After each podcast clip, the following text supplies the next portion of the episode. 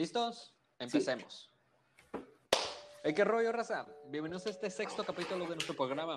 Hablemos de cosas. Muchísimas gracias por sintonizarnos. Yo soy José Robles, él es mi compañero Alan Hermosillo. Y pues bueno, esperemos que para este tema sea totalmente de su agrado. En este capítulo nos acompaña a un invitado en la cual yo ya tenía muchas ganas de invitarlo.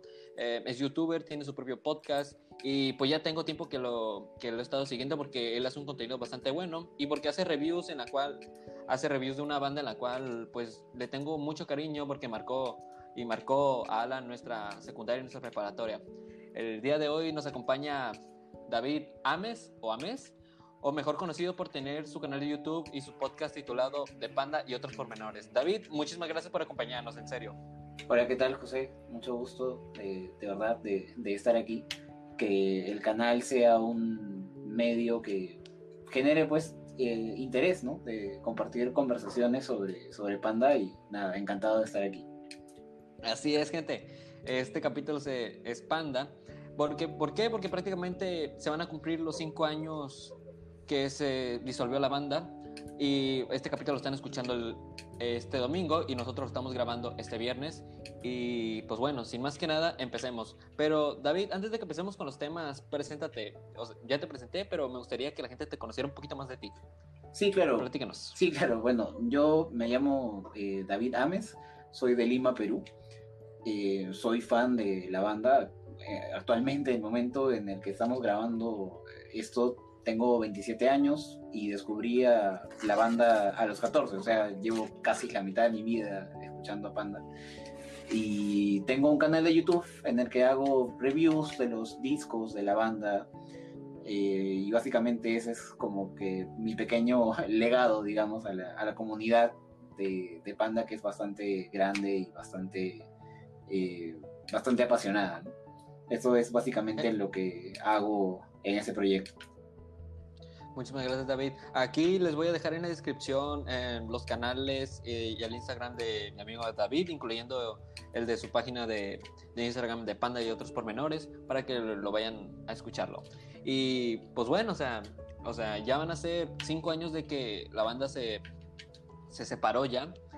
Pero, o sea, antes de que hablemos de eso, eh, tenemos que empezar sobre cómo conocimos a la banda, porque creo, creo que todos conocimos a la banda por, por otras anécdotas. Yo, eh, yo les contaré el mío, ¿no? Eh, en uno por ahí de 2018, 2017, obviamente cuando la banda ya se separó, porque yo los conocí muy tarde. ¿Qué edad tienes tú? Yo tengo 17. Alan ya tiene como 17 o 18 por ahí. 18. wow. Y, y, pues bueno, eh, continúo. Yo, en, por ahí en esos años 2017, 2018, eh, en, un, en un viaje que, hacía, que hice con, con familia, fuimos a visitar otra ciudad. Y yo me acuerdo perfecto que en ese, en ese año yo estaba muy metido al punk, al punk rock, al skate punk, al happy punk, por ejemplo, tipo Blink. Y pues no sé si les ha pasado de que escuchan las mismas bandas que se aburren en el sentido de que, o sea, qué huevo escucharlas, o sea, como que ya quieren buscar nuevos claro. horizontes. Entonces, pues yo me puse en buscar en YouTube de que bandas, bandas de punk rock, o sea, busqué así de como tipo playlist de bandas que de ese género, pero juntos. Y lo descargué, o sea, no vi el título, si lo encuentro ahí les digo cuál es. Pero, o sea, yo, yo iba a descargar, yo descargué las que eran de bandas de, de México. Porque, pues aparte yo, yo, era mucho de escuchar las músicas en, eh, en, inglés, pero me di la oportunidad de escucharlo en español.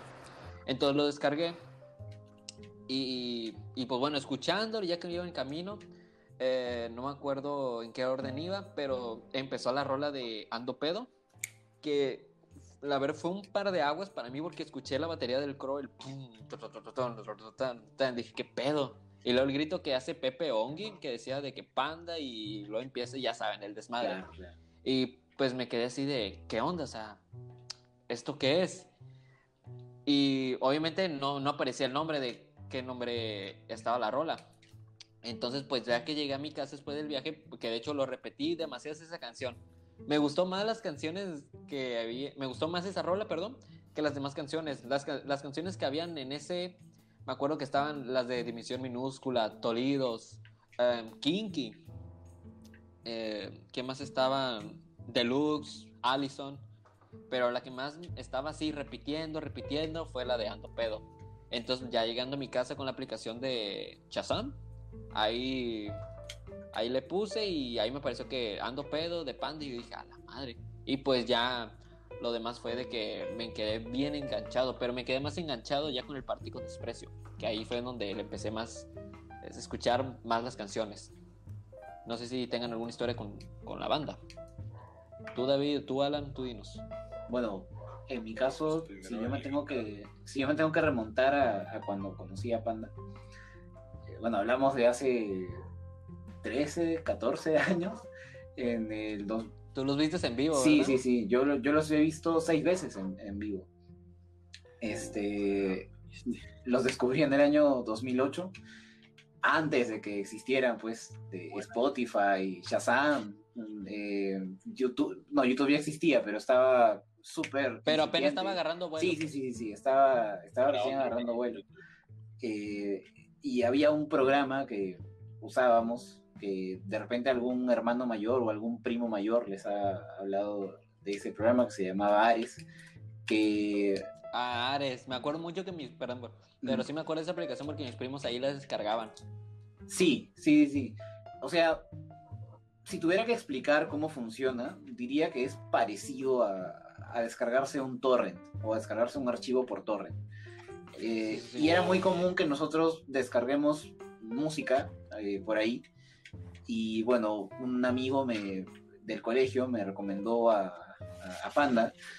Y a través de ese programa, cuando todavía yo no tenía servicio de internet en mi casa, yo tenía que ir a la casa de un primo, de ahí descargaba mi música. Entonces ahí como que digo, a ver, está bien, voy, a escuchar a esta banda que me ha recomendado mi amigo. Y descargo un puñadito de canciones que todas eran del Para ti con desprecio y del Amantes Fundamentes. Y esas canciones a mí me, me volaron la cabeza. O sea, por la interpretación de Pepe, por cómo abordaban el desamor, las letras de Pepe. Eh, era algo totalmente distinto a lo que yo hubiera escuchado hasta ese momento y no, o sea, la banda me, me flechó, bueno, para siempre, ¿no? O sea, este año voy a cumplir 28 años y cuando tenga 28 años voy a poder decir que literalmente llevo escuchando a Panda la mitad de mi vida, ¿no?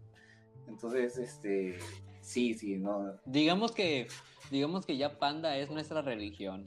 No hay, no hay Sí, casi, casi, o sea, prácticamente, Este, creo que no hay un solo día en que no escuche una canción de Panda o una canción de, de José Madero solista, ¿no? Y, eso dice, dice mucho, ¿no? De cuánto forma parte de nuestra vida esta banda.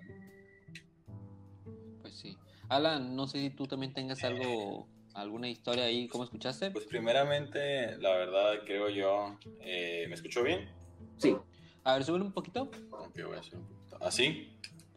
Ándale. Ok. Bueno, eh, pues creo que primeramente siento yo, no, no, no por criticar a, Latinoamérica, creo que es de las primeras, bueno, de las únicas bandas decentes que hay en Latinoamérica.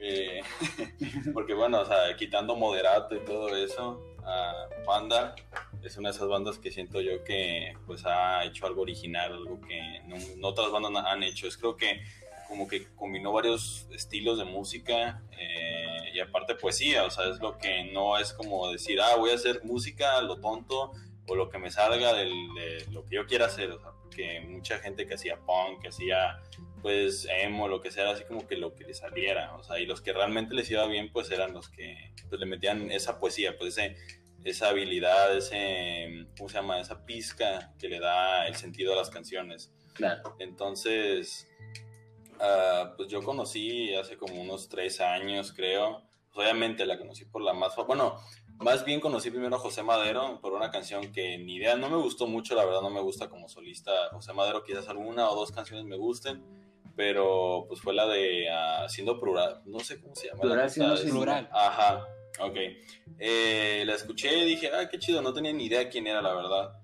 Entonces, como un año después, eh, me tocó ver el video de Los Malaventurados No Lloran.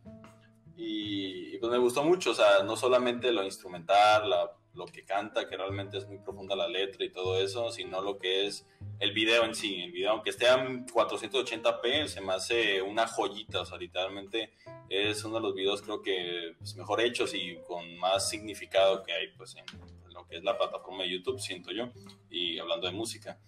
Entonces, eh, pues me puse a escuchar eso y pues ya, me escuché otras así, un poquito más de otras rolas y ya después me encontré con Soma Cabros o, bueno, Soy Soma Cabros.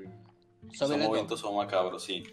Y pues me encantó, literalmente me puse a escuchar todo ese álbum y la verdad eh, pues, fue, pues, fue por un momento que ese momento la estaba pasando muy mal, pues de los mejores álbumes que he escuchado y siento yo pues decente, fue una banda que realmente no es, pues no, no, no es como que las critiquen mucho, quizás no más a José Madero en algunas partes que le dicen que es muy mamón o algo así, pero en sí eh, siento que no andan diciendo así como otras bandas de Latinoamérica que dicen, no, es que yo hice este género aquí hoy, que son, sean muy presumidos, siento que...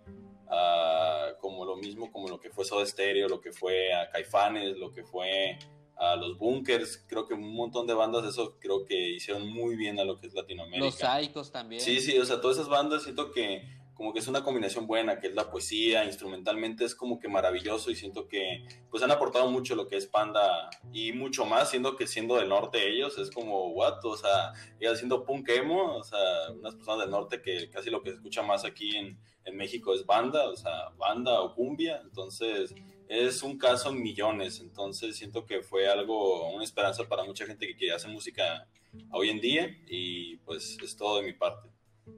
Sí, porque mira, primero agradezco a ti David y Alan por compartirnos esa, esta anécdota bonita y fíjense, o sea, José Madero, la neta es, es mi compositor favorito porque me gusta mucho cómo compone, me gusta mucho que se se meta tanto en el papel para que quede perfecto. O sea, siempre lo ha dicho de que, que él siente que las canciones que él hace no les gusta, pero le, anda así como que picando poquito a poquito para que, para que ese detalle que no le gusta quede perfecto.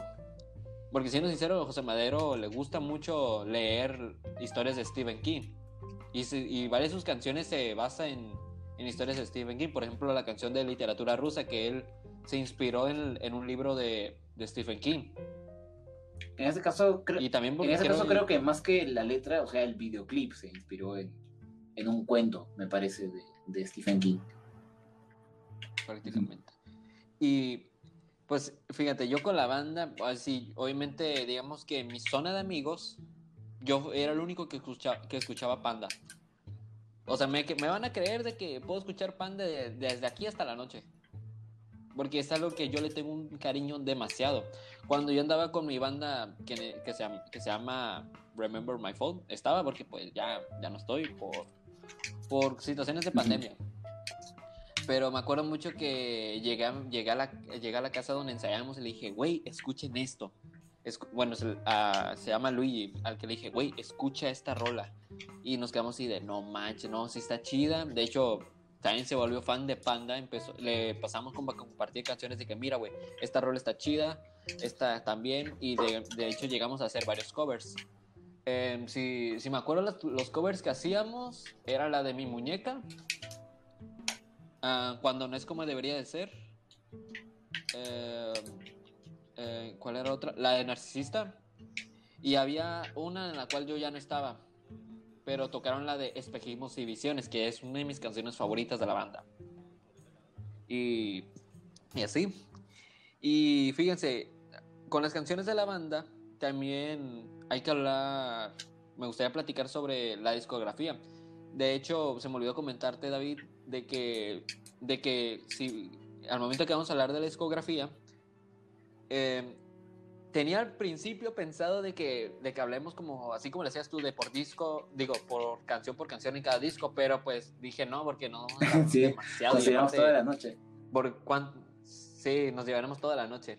Y por eso pensé mejor en de que hablemos cada disco y hablar sobre pues ese disco, pues ya todo junto con las canciones, pues aunque no hablemos de las canciones, pero pues ya, ya más o menos me entienden la idea. Sí, claro. Entonces, vamos a empezar hablando eh, del arroz con leche. Sí, empecemos con el arroz con leche, con los discos de estudio. Eh, no sé si Alan ya venga así como que estudiado para eso, pero Eh, creo mm, que ya va algo, o sea, sí, sí, sí, me- sí, sí llegué a escuchar esa, a exponer esas canciones y pues sí, pues hablando de, pues, de los primeros álbumes, o sea, Pues siento mire. que tenían un súper diferente estilo, era súper diferente. Es que la verdad Panda cambió demasiado. Pues bueno, empecemos con, con el arroz con leche. Para mí el arroz con leche, obviamente es, es mi disco menos, menos, Favorito. perdón, menos favorito de la banda. No me, o sea, yo sé que eran los primeros comienzos del happy punk en México, creo yo. Pero pues no, no sé, no le agarré tanto cariño. O sea, las, can- las canciones que ahí tienen, o sea, son buenas, pero no son de que me las pueda estar pasando escuchándolas. Y con arroz con leche para mí no le agarro tanto, no le agarro tanto cariño. Yo les puedo decir que es una, obviamente eran los primeros inicios de, de Movic, porque los que vieron, los que vimos la entrevista que tuvo Bento Pasillas con, con Adrián Rojo, es de que él apenas andaba ya empezando ya bien en este rollo de la producción. Y pues llegó Panda y pues de ahí empezaron ya a lo que seguía. Para mí es una es un álbum que, o sea, para empezar bien, pues, o sea, porque se empieza la evolución de la banda. O sea, cada disco va cambiando. Cada disco va cambiando. Y de ahí se mostró que pues eran una banda de happy punk. Y una producción normal, sen- sencillita, pero buena, consumible para, para el público. Sí. Si a mí me preguntan qué calificación le doy del 1 al 10, yo le daría un 7.5 Wow, alto. Tan alto. para mí. Es muy alto. Para mí, es que la verdad siento yo que si le doy un disco bastante bajo, güey, la gente te va a decir de que no, ¿cómo es posible? No, le des?" es que está bien O hacer sea- eso, güey, porque, o sea, imagínate en el futuro ya, bueno, si ya tienes todo ah, con un mapa mental que tienes tú, eh, pues obviamente diría yo que debe ser críticamente. Yo le pongo, le pondría un 5, siento yo. Sí, David, tú, sí. tú Yo en este caso? A ver. a ver, ese disco, ya que hablabas del tema de la, de la producción, cabe señalar que aquí el, bueno, el que hizo el papel de productor era un eh, ingeniero en realidad, me parece. O sea, no, no era Rojo Treviño, Rojo Treviño era asistente de este, de este productor. Ándale. Este, el productor de este disco fue un gringo que estaba debutando en realidad como productor. Ah, Sí, sí, sí, cierto, sí. me acordé. Entonces, eh, tengo entendido, o sea, yo no soy músico, no te puedo hablar de muchos detalles eh, al respecto, pero tengo entendido pues que, que la cagó, básicamente, ¿no? Eh, eh, por eso el arroz con leche no suena tan crudo ni tan sucio como la banda hubiera querido. Y si tú escuchas riffs como los de, no sé, pues si supieras, como los de miércoles, eh, en realidad cuando te enteras de esto, cuando te enteras de que el disco no fue tan crudo como la banda hubiera querido, sí como que percibes eso, ¿no? Que este riff pudo haber tenido más punche, pudo haber sido más, más pesado, eh, y no termina siendo así. Pero más allá de eso, yo creo que incluso eh, si es que la producción hubiera sido la que la banda quería, igual es un disco bastante inmaduro, bastante ligero. eh, yo sí Así, así. es. Sí, yo, yo repetiría aquí la, la calificación que le puse en mi review del canal, eh, que fue 5.5 de, de 10, ¿no? O sea, eh, un 5 de 10 sería un disco promedio, ¿ya? un disco totalmente promedio. Pero en este caso, bueno, el, el 0.5 de más, digamos, es que igual sí se, se siente al menos esta, esta pequeña semillita, ¿no? De, de la voz de Pepe, la actitud de la banda, o sea...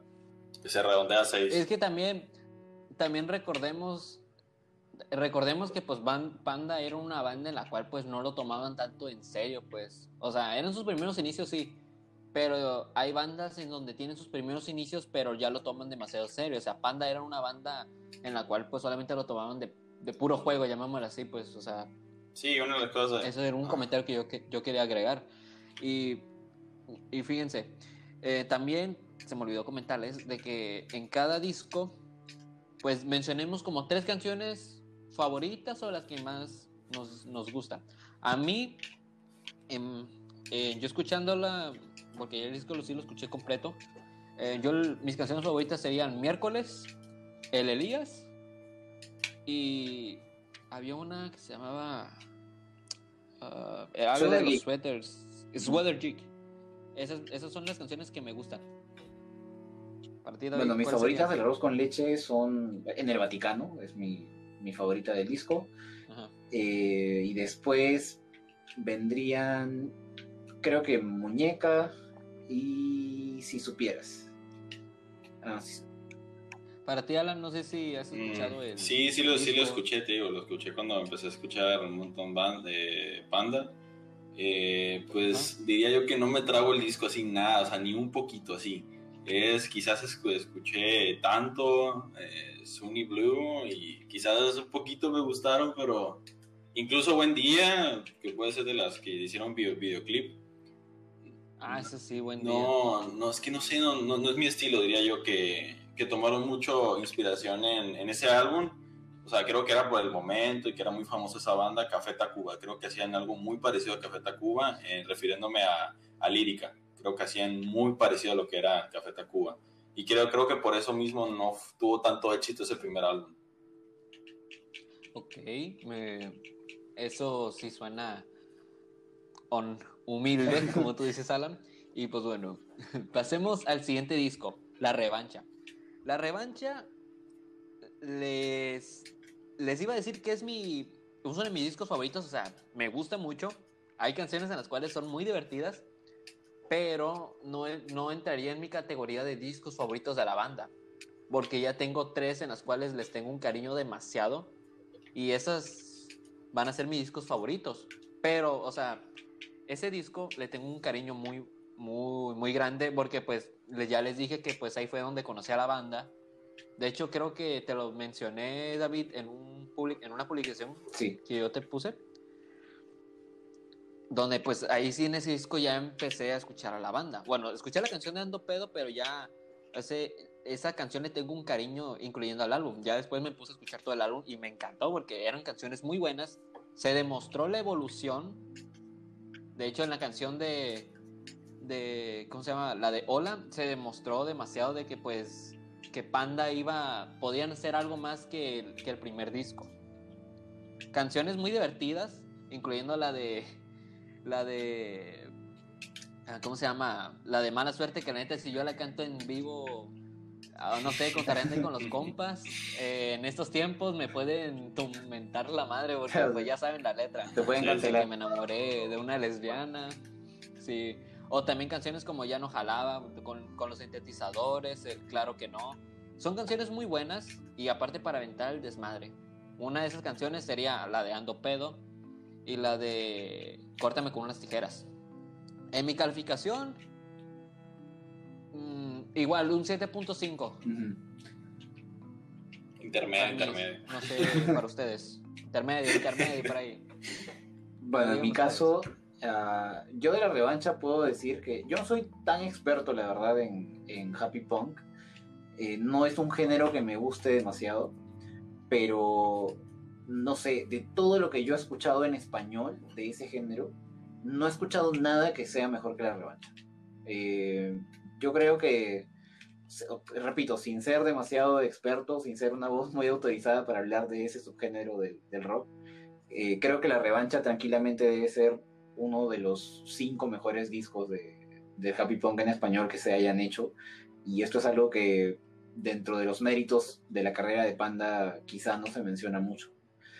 Es un disco que en cuanto a lírica no es mucho más profundo que el arroz con leche, pero al menos sí, o sea, es bien madre madre, es bastante jovial, eh, divertido, está lleno de energía, ya los los riffs, la potencia de la música es otra. Eh, y no, a, mí me contagia una muy, muy buena vibra siempre que, lo escucho. Y si tengo que dar una calificación, igual, o sea, repito la misma de, mi review, yo le puse 7.5. Eh, de hecho, podría haberle puesto de repente 8, pero tiene ahí un, un par de plagios por los que sí le, le bajo un poquito la, la nota. No merecible, no humilde. Con lo de los plagios, que lo de los plagios, eso la Sí, sí. ya. De, Sí, sobre eso ya de este tema. Y eso sí, para ti, Alan, Pues am, siento yo que le subiría un punto nomás porque se escucha un poco mejor, refiriéndome a lo que es la Sí, la evolución. Aunque no fue una evolución súper cabrona como fue el tercer disco, el cuarto, incluso cuando ya estaban a punto de, de salir, eh, pues creo que pues creo que mejoraron, en el- o sea, un poco en el estudio, pues ya no se escuchaba tan mal, pues ya se escuchaba un poco, pues mejor, se escuchaba para la época que era en ese momento, en los 2000, pues estaba bien, o sea, pasable, ya no era así como con sonido de que ya, "Ey, está muy culero, no lo quiero escuchar, se escucha bien, no, no lo tomo de una manera que... Claro, no suena amateur. que, Pues que esté mal. Ah, ándale. Eh, entonces yo le doy un 6.8 por cambiar un poco las letras y darle un poco más de sentido y por mejorar en el estudio, por esas dos cosas, 6.8. humilde el pana. Canciones favoritas. Mira, mis, can- mis tres canciones favoritas de ese disco es primer, en primer puesto Ando Pedo, porque ya les digo, o sea, le tengo un cariño a esa rola porque conocí a la banda. Segundo, la de Señor Payaso. Y tercero, la de Córtame con unas tijeras. Me gusta mucho más porque está muy divertida. Siento yo que tengo una batería Sí. imaginaria. Bueno, mis favoritas ¿Para ti, serían... Quisiera no pensar es mi canción favorita de la etapa Happy Punk de, de Panda, de lejos. Eh, quisiera no pensar. Ya no jalaba. Y... mm, ¿Cuál, ¿Cuál más? ¿Cuál más? Ah, podría ser Hola. Mm, hola, Está muy bien, buena está bien. Mm, ¿Para ah, ti, Alan? ah, mm, ok, pues las digo favoritas del álbum porque, pues, la verdad, No vayas a hacer trampa de que andas en la prensa buscando la rola nomás. No, no, no, sí, sí, sí la he escuchado, obviamente la he escuchado, obviamente. Ya sabes, qué broma, pues. Ya Mm, sabes. Es que te digo, no, es que no, sí, sí sé el álbum, pero no, no sé cuál escoger, o sea, es como, todo se me hace intermedio, pero las que puedo decir, quiero, quiero no pensar, creo que se me hace, que le metieron un poco de, pues, más letra buena, un poquito, no, no así exageradamente bien, pero ya no jalaba, eso es otra que me gustó, no, no solo por la, pues, la música, sino por el, el videoclip que está muy chido, la neta, pues, hicieron, está muy chido, la verdad, me gustó mucho. Y pues, am, Maracas, creo. Me gusta el ritmo, Maracas. no me culpen. Ah, no, no, no, perdón, perdón, yo quiero cambiar. Ahora No, sí. Me había olvidado de Maracas. Ah. No, mi tercera favorita creo que sería Maracas, de, de ese disco. Mm. Me, me, me llega a gustar más que Hola. Eh, La verdad que sí está mejor que Hola. Es que, siendo sincero, Maraca es como si estuvieras tomando con tu Ándale. mejor amigo y empezar ahí Sí, cantándose. Eso es lo que sí le da Sí. esa emoción.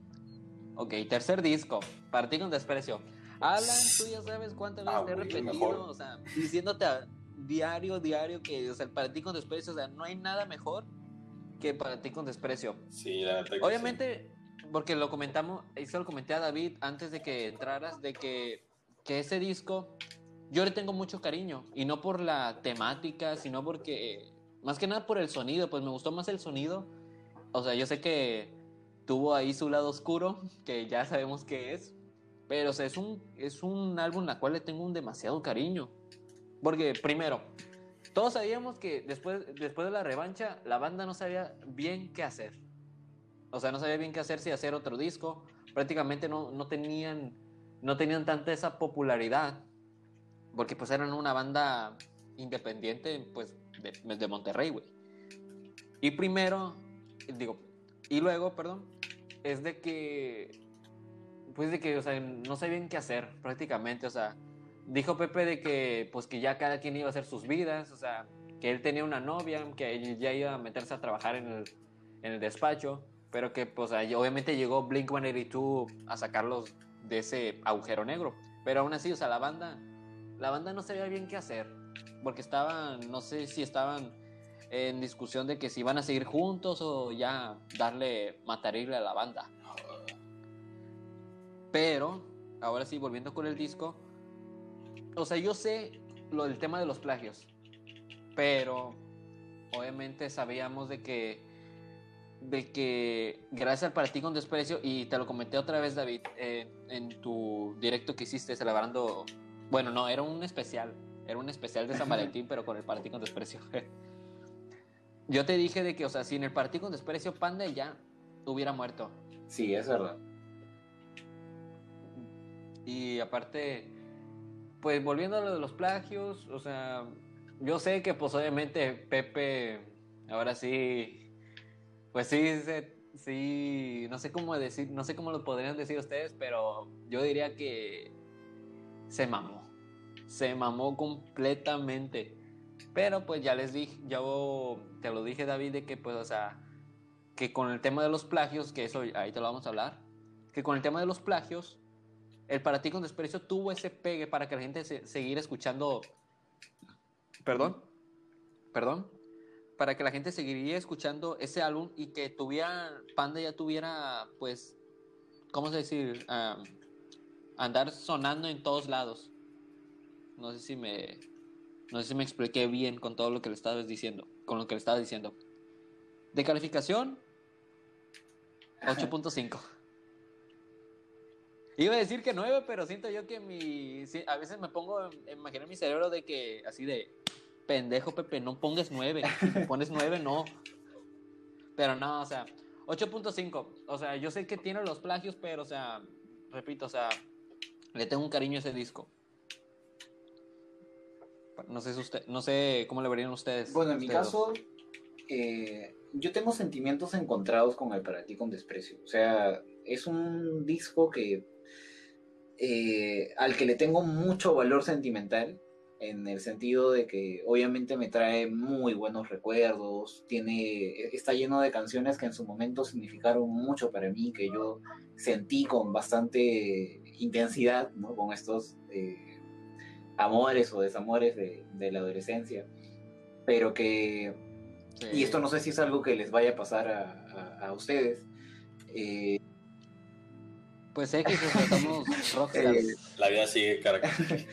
O sea, a, mí lo que me ha pasado es que ya con el tiempo y con la edad, digamos, o sea, no, es que me sienta tan viejo, pero tampoco es que sea tan joven, eh, el disco creo que ya no ha envejecido tan bien para mí. O sea, el desamor que...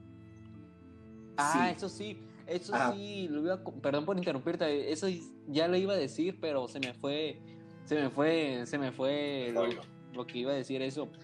Y de hecho, una cosa ya para dejarte que hables, David, perdón, es de que también el disco yo le tengo un cariño por las letras porque, y más que nada por el sonido. Eso ya, eso también se me olvidó decirlo, o sea, el sonido, porque obviamente se escucha muy crudo, las baterías que pega Cross suenan muy crudas. Y o sea, obviamente repito, la evolución que están pegando en cada disco. Ya después del siguiente disco dieron otra evolución. Después del siguiente dieron a otra evolución. Y eso es completamente 100% seguro que eso se nota en cada disco. Pero ahora sí, ya no, te voy a interrumpir, David, perdón. Decía que es un disco que siento que no ha envejecido muy bien. O sea, tal como lo dije en este episodio de, del podcast de, de Cuando hay dos pormenores. Eh, no significa que necesariamente el disco haya envejecido mal, o sea, en general, sino que ya el, desamor que, aborda estas canciones no es un desamor con el que yo me pueda identificar, sino un desamor un poco más, un poco más adolescente o un poco más juvenil. Entonces, eh, por eso creo que mi estima actual del disco ha bajado con respecto a la que podía haber tenido en, mi adolescencia. También el tema de, los plagios es algo que a mí sí me cuesta bastante pasar por, por alto, porque estamos hablando... Así como tener un nudo en la garganta. Porque estamos hablando de, o sea, al menos a mí me pasa, creo que una de las razones por las que tanto conectamos los fans con, con José Madero es porque en parte tenemos un conocimiento del trasfondo de varios discos, de varias canciones, ¿no? O sea, a mí me atraen particularmente la, la figura del, del, compositor, ¿no? Y, y, de las vivencias reales que hay detrás de, de, una canción. Entonces, el hecho de saber que hay canciones de ese disco que literalmente José Madero se robó por completo la, la, la letra, es como que sí hace que mi respeto hacia ese disco también baje. Entonces, considerando todo eso, creo que yo le pondría un 7.5 al para ti con desprecio. sí, sí, sí. ¿Cómo te atreves? muy bajo, muy bajo. No, obviamente te entiendo, pues es como, sí, a la vez como, me dijo 7.5 y yo dije, bueno, güey, un putazo duele menos, güey. no, pero o sea, obviamente te entiendo prácticamente, David, porque o sea, el tema de los precios es algo que pues sí le baja ese valor al disco. Pero pues, repito, o sea, todos sabíamos que Pepe no sabía bien qué quería. Porque en su libro, pensándolo bien, pensé mal, tenía... Él dijo de que necesitaba buscar más ideas pues para el, para el disco. Creo que, creo que hacía como que relleno, pues. Necesitaba buscar más ideas y pues de ahí donde escuchó la rola de It's not a fashion statement, it's a fucking date wish de My Chemical Romance. Y pues él dijo en una entrevista de que él, o sea, que él no sé, que él no copió. No, él pero hizo una traducción. Es una... Que es moderato, que pues, anda manda. Pero pues obviamente. No, es o sea, yo también así Es traduzco los libros de Harry Potter y los vendo bajo mi nombre, ¿no? Y, claro, no, no, no, esa es una excusa Pues sí. bastante, Harry bastante barata. O sea, algo así, algo así fue la entrevista porque ya tiene tiempo que la escuché, pero los que ya saben para la audiencia, ¿no? O sea, la gente que sabe de esa entrevista que lo pongan aquí en los comentarios, pues. Porque no quiero dejar algo que pasó y luego que me, me- que me den una mentada de madre. Pero eso sí, o sea, el tema de los plagios sí, sí le quita ese valor al, al disco. Pero pues obviamente tuvo su ventaja que fue de que el disco ya fue sonado. Fue sonado en todos lados y también para la banda. Entonces ahí fue en donde, pues no voy a decir que fue el boom que los catapultó, porque el que hizo el boom fue el disco siguiente, que ahorita lo vamos a hablar. Pero en el Partido con Desprecio fue en donde pues ya la banda les dieron ese aguante para que aún así no, no se separaran y siguieran continuando para, para el siguiente disco. No, mis canciones favoritas serían 3 más 1. Le tengo un cariño demasiado, pero como no tiene idea, el 3 más 1. Y más en la parte donde grita Ricky. Que de, vuelvo a repito, si lo canto me van a, me van a mentar la madre. Eh, el segundo es la de Hasta el final. El tercero iba a decir que promesas, decepciones, pero el que más, pero le tengo más cariño eh, en tercera posición el de no tienes oportunidad contra mi antipática imaginación. Esas son mis tres canciones favoritas que más me han, que siempre me han gustado de ese Bueno, mis favoritas creo que serían Promesas Excepciones, es mi favorita de, de este disco. Eh, y después seguirían Disculpa los malos pensamientos y Si te dan el quirófano. Pues ¿Para ti, ah, eh, se me, se me- me pasaste a decir calificación del álbum. Eh, pero, pero ah, mira, sí, yo le cierto, doy, sí, cierto. Faltaste. antes de nada, decir las razones. Eh, pues Sí, cierto, se me olvidó. la ro- se te fue el Pasé rápido con las canciones. eh, yo siento que Sí, es un A ver, buen álbum, o sea, es un buen álbum por el hecho de que cambiaron completamente y ese es un gran punto, siento yo.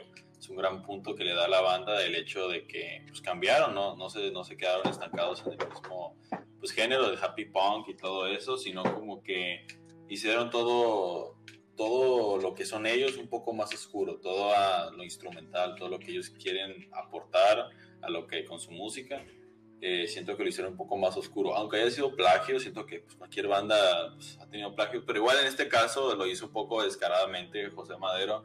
Pero, pero igual hay algunas canciones que se pueden rescatar, o sea, siento yo que hay, algunas canciones que se pueden rescatar del álbum y pues yo le doy un 8.8. Y bueno, aquí van mis tres canciones favoritas, que, que es pues ah, Cita en el quirófano, que pues así conocí este álbum, me, pues, me gustó mucho, la verdad es, es una canción que pues, me gustó, la verdad, está, es, es puro arte esa canción.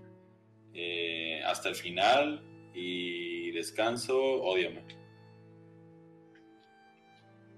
Sí, sí. Ah, es una buena pieza de piano. Que eso también.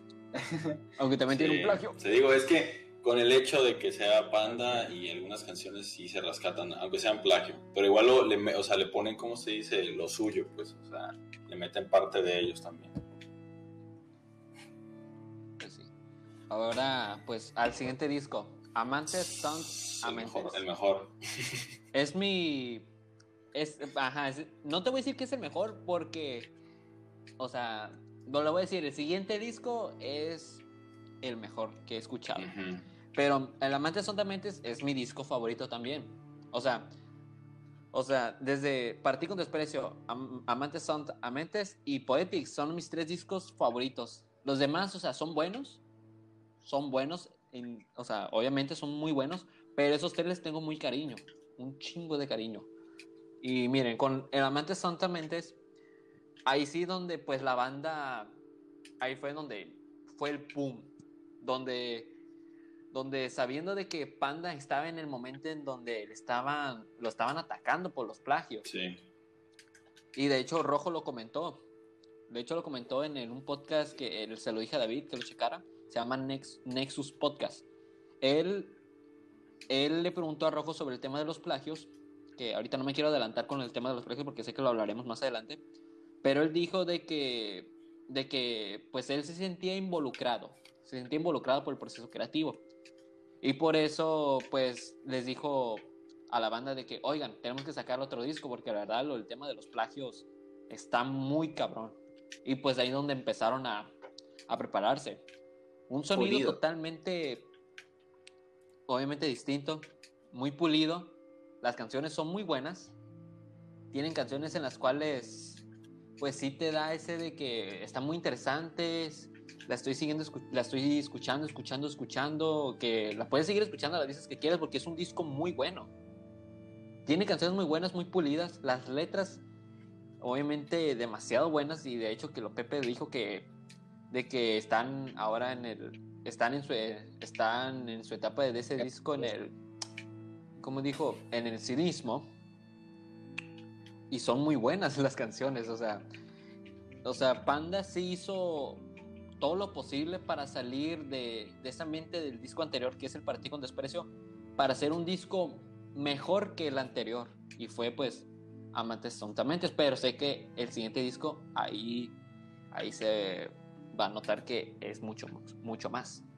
Calificación, mm, mm, un 8.8 flipante, lo, he flipado, lo he flipado, Peble. Yo los, los siguientes discos, para mí, para, mí, para mí los siguientes discos no van a llegar al 10. ¿Qué pasó ahí, Pepe? ¿Qué pasó ahí? Eso es lo que tengo que aclarar. No va a no, ni... Esperaba más de Pues ya me conoces, Alan, o sea... A ver, no sé, no sé bien que ustedes, pero ni la raza que está escuchando este podcast no me, no me odie, no sé. Pero ahí sí, no me, no me ataquen. Bueno, en mi caso, eh, el Amantes no me parece, o sea, quitando el Poetics, eh, el Poetics es este, o sea, se puede discutir de si el Poetics es un disco redondo, pero, pero creo que nadie, o sea, nadie pone en tela de juicio que el Poetics es el disco más profundo de, de la banda, ¿no? Este, entonces, en este caso, creo que el Amantes, en cuanto a profundidad lírica, no es mejor que el Poetics. Es más, diría que no es mejor que el, que el Bonanza. Más allá de que el, Bonanza no me guste demasiado.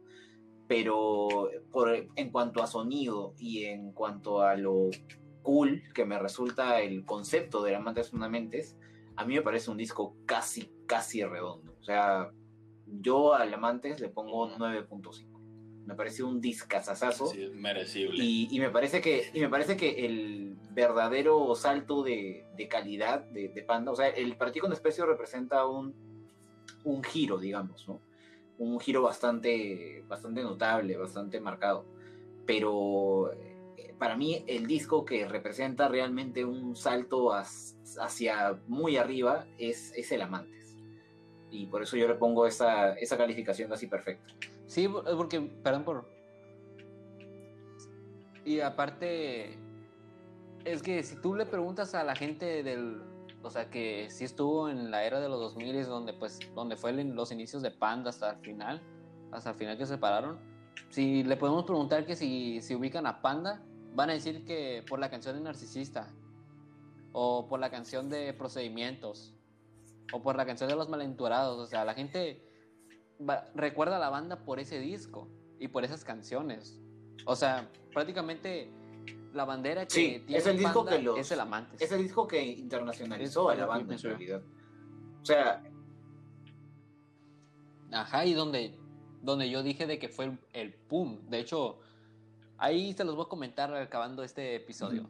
Pero ahora sí continúo. No, decía eso, o sea, que El Amante es el disco que realmente internacionalizó a, a Panda.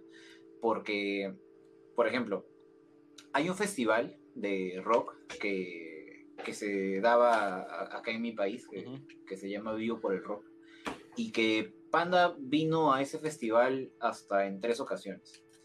Ya. Y ese festival era bastante diverso, digamos. O sea, había. Te podían llamar a Panda como podían llamar a, no sé, pues a Fito Páez, a Vilma Palma, eh, no sé, a, un montón de. a diversos tipos de bandas latinoamericanas. Y en general, el público de Vivo por el Rock, si a ese festival iban, no sé, pues, 50.000 personas, te diría que el público de Panda era, o sea, que iba, este, y que era súper fan de Panda, serían pues 2.000 personas, no creo que más.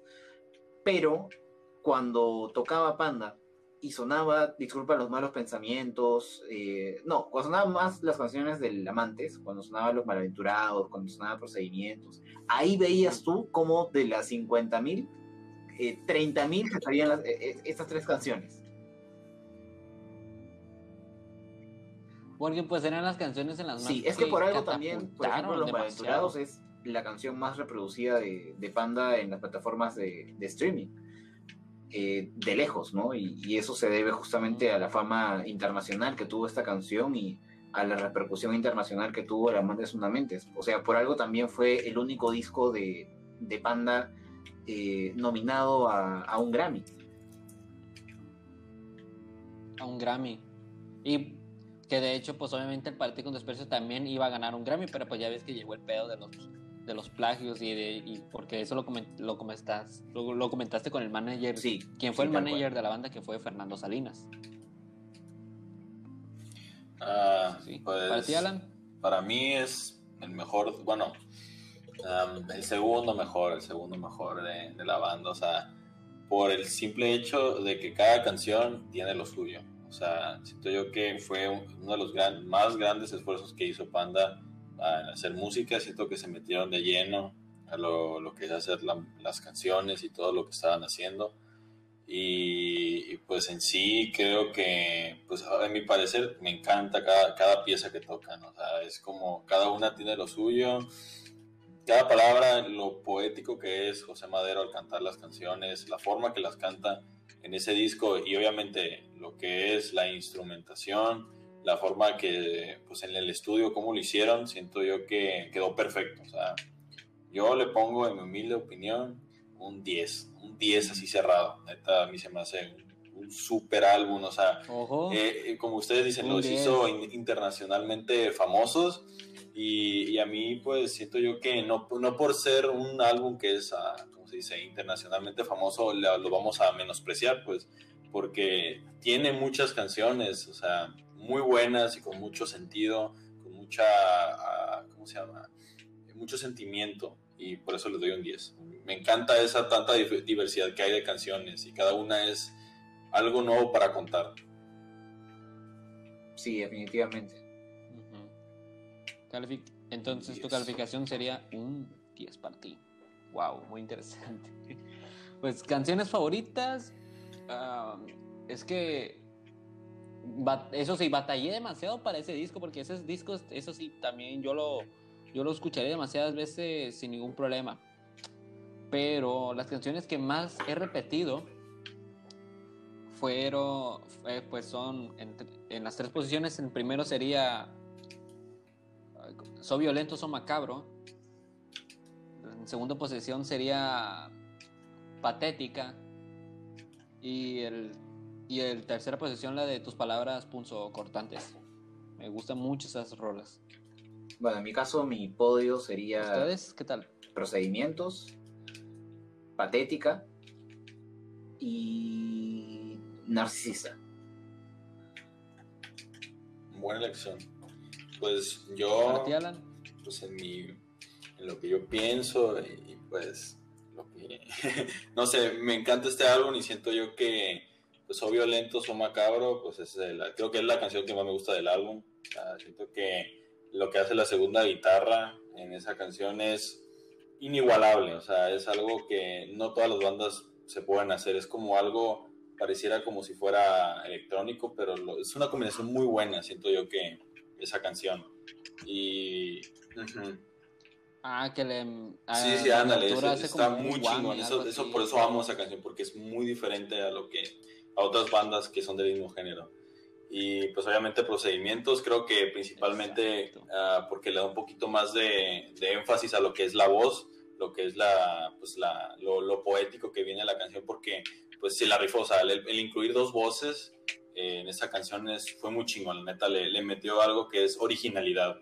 Le siento que, y el hablar así tan, tan sutilmente lo que es amigos con derecho y todo eso, y el tratar de convencer a una persona de hacer algo es, la verdad yo, yo le doy un 10 a esa canción y pues obviamente la, pues, la de los malaventurados no lloran, se me hace una muy buena canción y con mucho significado.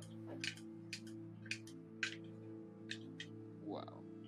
Me he dado cuenta que digo las canciones o sea, dije mis categorías de canciones en las cuales no son tan populares. Sí, pero sí me he dado cuenta de eso. No sé, qué bien, qué onda. Pero no, le, no, no por lo interesante de que, que no escucho las canciones populares, no. o sea, me gustan mucho, pero pues, no sé, es muy raro en mí. No sé. Ahora sí, pasemos al siguiente disco, Poetics. Ahora sí, les digo que Poetics mis discos, es mi disco favorito, más que nada por la temática, o sea, nos, o sea, hablan sobre los pecados, los siete pecados que pues, hemos cometido, pues, lo que, los, que, los pecados que siempre hemos cometido. Los pecados capitales. Y que hemos aprendido en la iglesia. Eso, los, los, siete pecados capitales. No, no me acordaba ese, de, de, lo demás que, que le seguía. O sea, me gusta mucho porque, o sea, como tú dijiste, David, o sea, habla sobre, sobre el, el caos. O sea, habla sobre sobre el maltrato a la mujer, habla sobre, sobre, ¿cómo se llama este pecado? Donde... La pereza. Donde una persona es floja, que es, ajá, la pereza. O sea, hace una combinación de, de, lo más cabrón. Y lo transmite en las canciones, o sea, habla... No, es, es que no, no sé cómo decirlos, pero esa canción tiene temáticas muy buenas. O sea, las canciones son muy buenas. Para mí me gustan mucho. Sonido, sonidos, obviamente, vuelvo a lo mismo, totalmente diferentes, obviamente por la, por la evolución y, y, lo seguiré diciendo en cada disco. Bueno, a excepción de una, ahí luego, ahí les voy a decir cuál es. Pero en sí, o sea, es un disco muy hermoso. O sea, Panda se rifó con lo. O sea, ellos, ya tenían planeado lo que iban a hacer. Y, y la verdad, mis respetos para ese álbum. Calificación pues 9-5. Repito.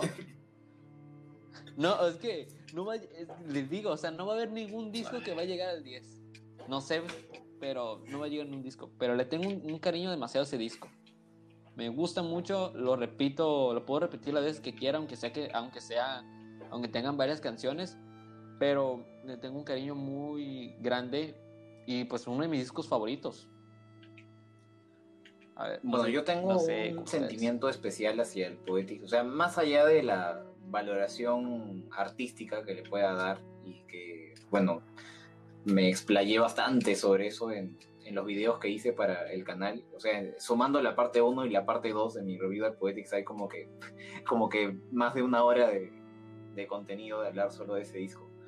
Eh, pero más allá de mis apreciaciones, al Poetics yo le tengo bastante cariño porque para mí fue el primer disco, bueno, eso creo que ustedes lamentablemente no, no lo han podido eh, vivir porque ya la banda se había separado cuando la descubrieron, pero eh, en mi caso, eh, el Poetics, sí, en, mi caso el Poetics fue el primer disco nuevo de Panda que a mí me tocó esperar.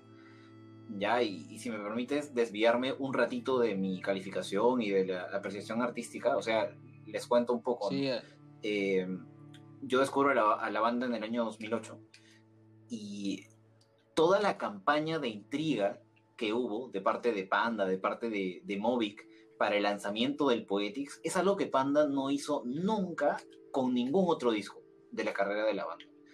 O sea, estamos hablando de épocas en, la que, en las que el Internet era como que incipiente, en las que el trato que las bandas daban ¿no? a, a su publicidad por internet era bastante eh, básico todavía, ¿no? Y en el Poetics comenzaron a, hacer una campaña de intriga en la que de las 20 canciones iban, al primero para revelar el nombre del disco fue como que todo un misterio, eh, la banda dejaba como que mensajes indirectos en sus redes sociales, eh, y después, sí. De hecho, perdón, perdón David, de hecho Ah, en una página de, fans de Panda alguien filtró que supuestamente filtraron la lista donde eran las canciones donde iban a, venir el disco. Y habían pero la algunas de las de las letras de las canciones me recordaron a las canciones que originalmente están en el disco. No sé si me estoy explicando, pero por ahí se filtró diciendo de que así iban a ser, decían, aquí les aquí se filtró ya ya con tarde, así lo pusieron, pero de, pero dicen que aquí que aquí en esta imagen iban a ser las primeras esas son las la primera versión de las canciones de la banda del para el Poetics y eran los nombres eran muy y al final no terminó siendo así porque de hecho los nombres que o sea los nombres de las canciones en el Poetics son bastante más sobrios digamos que los nombres de las canciones de discos anteriores. Eh, o sea son más normales digamos los nombres de las canciones del Poetics eh, lo cual me parece apropiado no parece temática un poco más seria que tiene este este disco. Y, y bueno o sea lo que estaba diciendo era que eh, se crea toda una campaña de, intriga y como el Poetics tenía tantas canciones, eh, semanas o meses antes de que saliera el, disco, eh, Movic iba soltando en, iTunes este, una canción del, disco, ¿no? Este, inédita. Y yo me acuerdo clarísimo de cuáles fueron las cuatro canciones que se soltaron antes de que salga el disco, que se soltaban una por semana y no sé, pues todos los fans en los foros en los que chateábamos, en los que intercambiábamos opiniones, se creaba un hype. Eh, y me acuerdo, pues las canciones, la primera fue Solo a Terceros, que fue el primer single de, de la banda. Sí, la segunda que se soltó ah, fue Abigail. El primer sencillo. Ya. La tercera fue ah, Soy un ganador, que dejó a todos como que eh, con cara de, de what the fuck, o sea, ¿qué, qué significa esto? Que que es esta canción, este, que es este sonido. Eh, porque prácticamente, pues, la banda como que ya dijo, ya después de que, miren, el disco va a tratar así. O sea, la gente aún no sabía bien cómo, de qué iba a tratar el disco. y la última canción que, se soltó y que, ah, me acuerdo cuando, eh, uy, espérame un ratito, este, me están tocando la puerta, denme un ratito, por favor. Sí, adelante, adelante, adelante.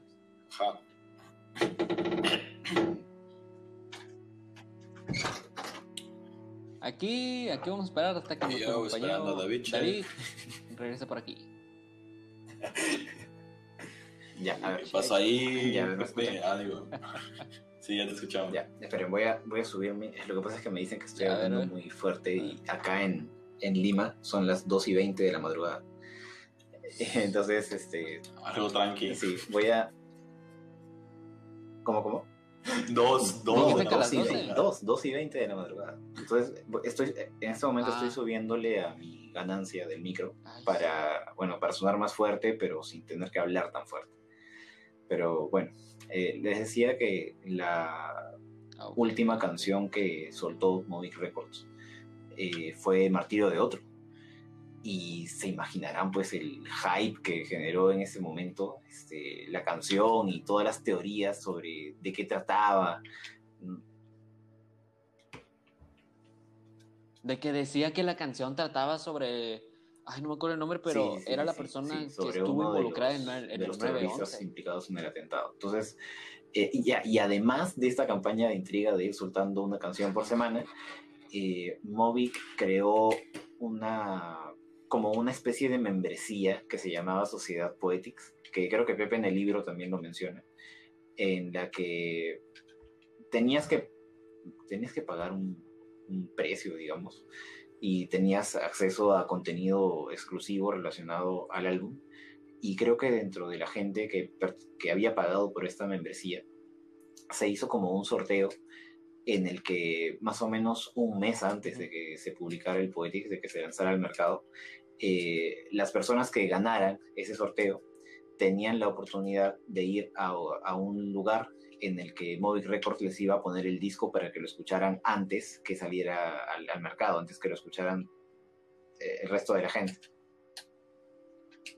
Ah, o sea, los iban, a citar, los iban a citar a un lugar y diciéndoles, mira, aquí este, este, se llama Poetics, escúchalo. Entonces, este... Algo así, ¿no? Publicaron ah, el video, ¿no? De todos los fans que habían ido, que habían escuchado el disco y saliendo de esta jornada, de esta velada en la que habían escuchado el Poetics, como que les preguntaban sus opiniones la gente decía, no, que está chingón, que eh, las letras están bien profundas, que no sé qué, y, se creó todo un hype antes de que saliera el, Poetics. Y esa fue una campaña de, marketing que no se hizo con ningún otro disco de Panda. Eh, o sea, recuerdo también bastante el Poetics por eso, Por toda la por toda la ansiedad que me generó de que quiero escuchar esto ya, ¿no? Y también que el, el Poetics a mí me dio mi primer concierto de Panda. O sea, el primer concierto de Panda que yo voy fue en el 2009 y fue por la gira del Poetics. Sí, sí, sí. La gira de Poetics. Sí, vi una foto donde, le tomaste foto tu boleto y pues era. Sí, claro, que lo conservo. Tengo, tengo todos los ese boleto, los conciertos de Panda los que he ido.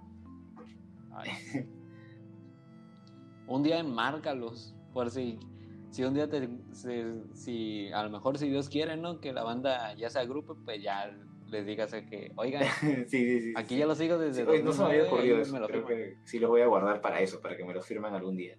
Pero bueno. 80 mil pesos. sí. Eh, y bueno, la, cuestión es que, eh, bueno, ese es el valor sentimental que yo tengo por el Poetics, ¿no? O sea, más allá del, del valor artístico, también tiene un valor personal bastante grande para mí.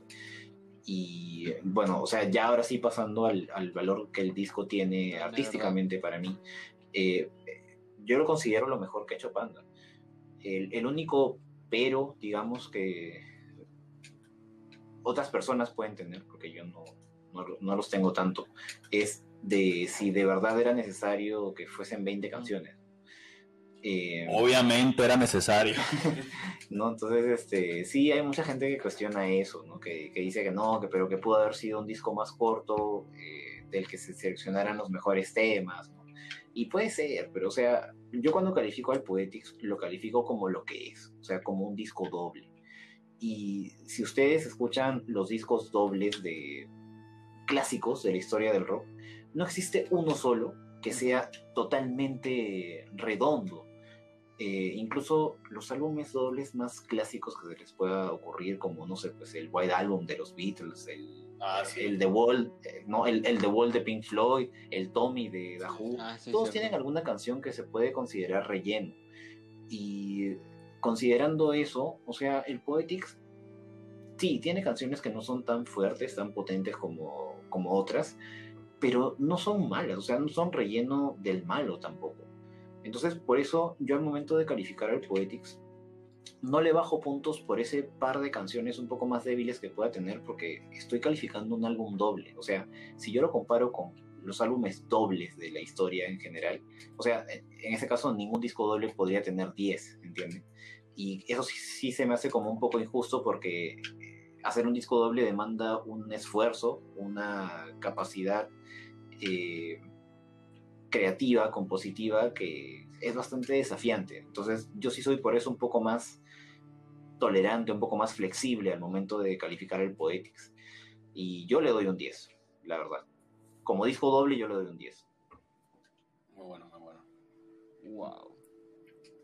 Pues la verdad, 10, un 10. primero un que 10. nada, voy a decir la calificación ¿Tú, Alan? 10, se lo merece, porque la neta nunca, nunca había escuchado, o sea, sí lo he escuchado en grupos ah, pues de que hablan, inglés y pues, otros idiomas, he escuchado que fueran pues algo muy profundamente y que le metieran todo ese sentimiento a sus canciones, pero en Latinoamérica, muy, en muy poquitos casos escuché algo tan sentimental y tan depresivo en una canción y que realmente me gustara. Porque Poetics es, una, es, un, es un álbum que, aunque sean 20 canciones, como dice mi compañero David, eh, muy efectivamente es un, un desafío, es un desafío creativo para cualquier persona. Pero si una persona tiene es- ese desafío y lo quiere aceptar, realmente es necesario, diría yo necesario hacer esas 20 canciones, porque cada una podría pues ser, si es un álbum completo, creo que es, es obviamente lo que más le va a gustar a la gente y si cada canción es algo, una nueva enseñanza, una nueva, un nuevo sonido, algo que realmente llegue a las personas a, ¿cómo se dice?, Intri- intrigar, como fue pues el momento de antes de salir eh, ese álbum, pues lo, vale la pena al 100% escuchar las 20 canciones, ¿por qué? Porque es al 100% poesía, es como el, creo que el momento más alto es el momento más alto que llegó José Ma- Madero Es poesía, y creo que realmente la banda en poner todo esa, ¿cómo se llama? Todo, eh, todas esas ganas y todo pues ese desafío creativo en, en un álbum. Creo que es el mejor y le pongo el 10. O sea, es un 10. Es el mejor álbum y 20, 20 canciones es necesario. O sea, es lo mejor. Sí, de acuerdo. Es que, en- es- la verdad, eso sí, o sea, el mejor disco de Panda, todos estamos en de acuerdo en que es Poetics. Sí, la verdad que sí. No hay disco mejor que Poetics. O sea, es algo que, o sea, son 20 canciones. O sea, para mí, las 20 canciones son muy buenas. Sencillos muy buenos, temáticas sí, creo muy que, buenas. yo sí creo que pudieron haber. Y por eso, o sea, como que Panda-. Hizo, hizo, Ah, sí, eso sí, estoy de acuerdo. Sí, hubiera podido escoger mejor, la verdad. Había más canciones que escarbar en ese álbum. pero aún así, o sea, todos Sí. estamos en de acuerdo en que Poetics, sin duda, es el mejor disco que ha hecho la banda. Y eso sí, le tengo un respeto demasiado a ese disco. Canciones favoritas, sin, sin duda alguna, es Abigail, eh, Martirio de Otro, y el tercero, la de... Popurrí para ti. Era la primera canción, no me acuerdo, pero lleva unas trompetas. Siempre tú Popurrí. eligiendo Esas son mis tres canciones lo- favoritas. lo menos. ¿no? O sea, anda, anda pasándose.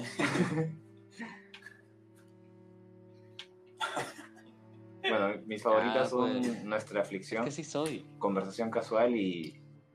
Sí, eh, Nuestra Aflicción, Conversación Casual y Martillo de Buenísima son canción para favoritas, llorar. pues. Así es. Ya tengo mi uñita afilada cuando suene la, la que suene nuestra afli- Ok, sí, aflicción, ya las Yo, muñecas y... yo, pues en mi top 3 ahí de las mejores, pues obviamente Abigail es muy buena canción, la neta, de las mejores, de- creo que generalmente de toda la banda. Muy buena canción. Es de las mejores de toda su historia. Eh, mm, pues podría ser ah, Nuestra Aflicción, creo que sí, es muy buena canción. Y obviamente como tercer lugar, creo que aunque sea el sencillo y creo que las más conocidas, para mí es una obra de arte el principio y toda la canción, pues solo, solo a terceros. En el tercer puesto, está solo a terceros. La verdad. La verdad. La verdad. Vuelvo a lo mismo, las canciones son muy buenas, los sencillos son del... Son unas clásicas, obviamente. Y bueno, o sea, yo ya dije mis canciones favoritas. Pero nomás espero que no me ataquen diciéndome que por qué no elegí Soda Terceros o... Muy underground. Ya me pueden decir, Pepe, el podcastero, que es bien underground. Sí soy. Pues bueno, pasemos Sangre al, fría. el pen- al penúltimo, Sí, penúltimo disco. Bonanza. No, Ah, sí. el penúltimo disco es Bonanza.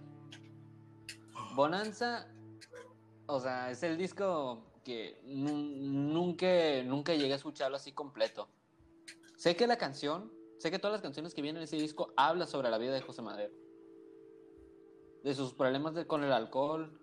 Eh, no, José Madero en ese momento estaba teniendo problemas con el alcohol, estaba teniendo una vida bastante promiscua.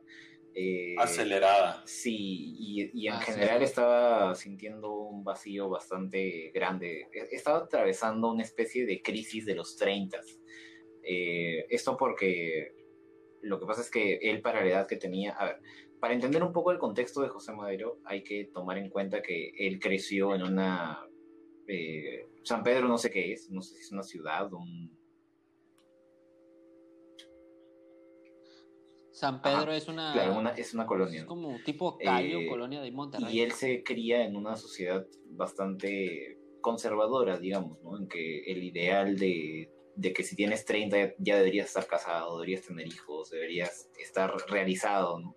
O, entre, entre comillas, ¿no? Lo que algunos consideran ah, que es realizarse como persona, que es tener una familia y casarse. Eh, y Pepe sentía una frustración bastante grande porque para cuando él ya tenía 30, 31 años, eh, lo único exitoso en su vida era Panda, o él al menos, él al menos consideraba eso, pero en realidad cuando él regresaba de las giras con la banda, en Monterrey no, tenía nadie que lo esté esperando, no tenía una familia, no tenía una novia, un hijo, eh, nada, entonces se sentía como que vacío, se sentía también un tanto extraño frente a sus conocidos, eh, frente a sus seres queridos. Y, o sea, toda esa crisis engloba las letras del Bonanza justo en este momento a mí me agarran con el disco bastante fresco, porque de hecho hoy, o bueno, mejor dicho, ayer, ayer viernes en la mañana grabé la review del Bonanza, así que la tengo, tengo como que bastante fresco ese, ese disco en este momento. Líricamente es bastante interesante, bastante llegador, pero el gran problema que yo tengo con este disco es en cuanto al, al rumbo que eligió la banda para, para el sonido. O sea, sí me parece Ajá.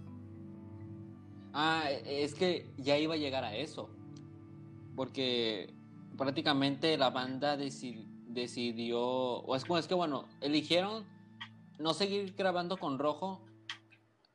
No, o sea, creo yo que para buscar diferentes rumbos, pero ahí sí se notó, o sea, se bajó, se puede decir que se bajó ese, ese, esa, esa evolución, porque ahí sí no hubo evolución total, solamente hubo, solo hubo un desnivel de sonido.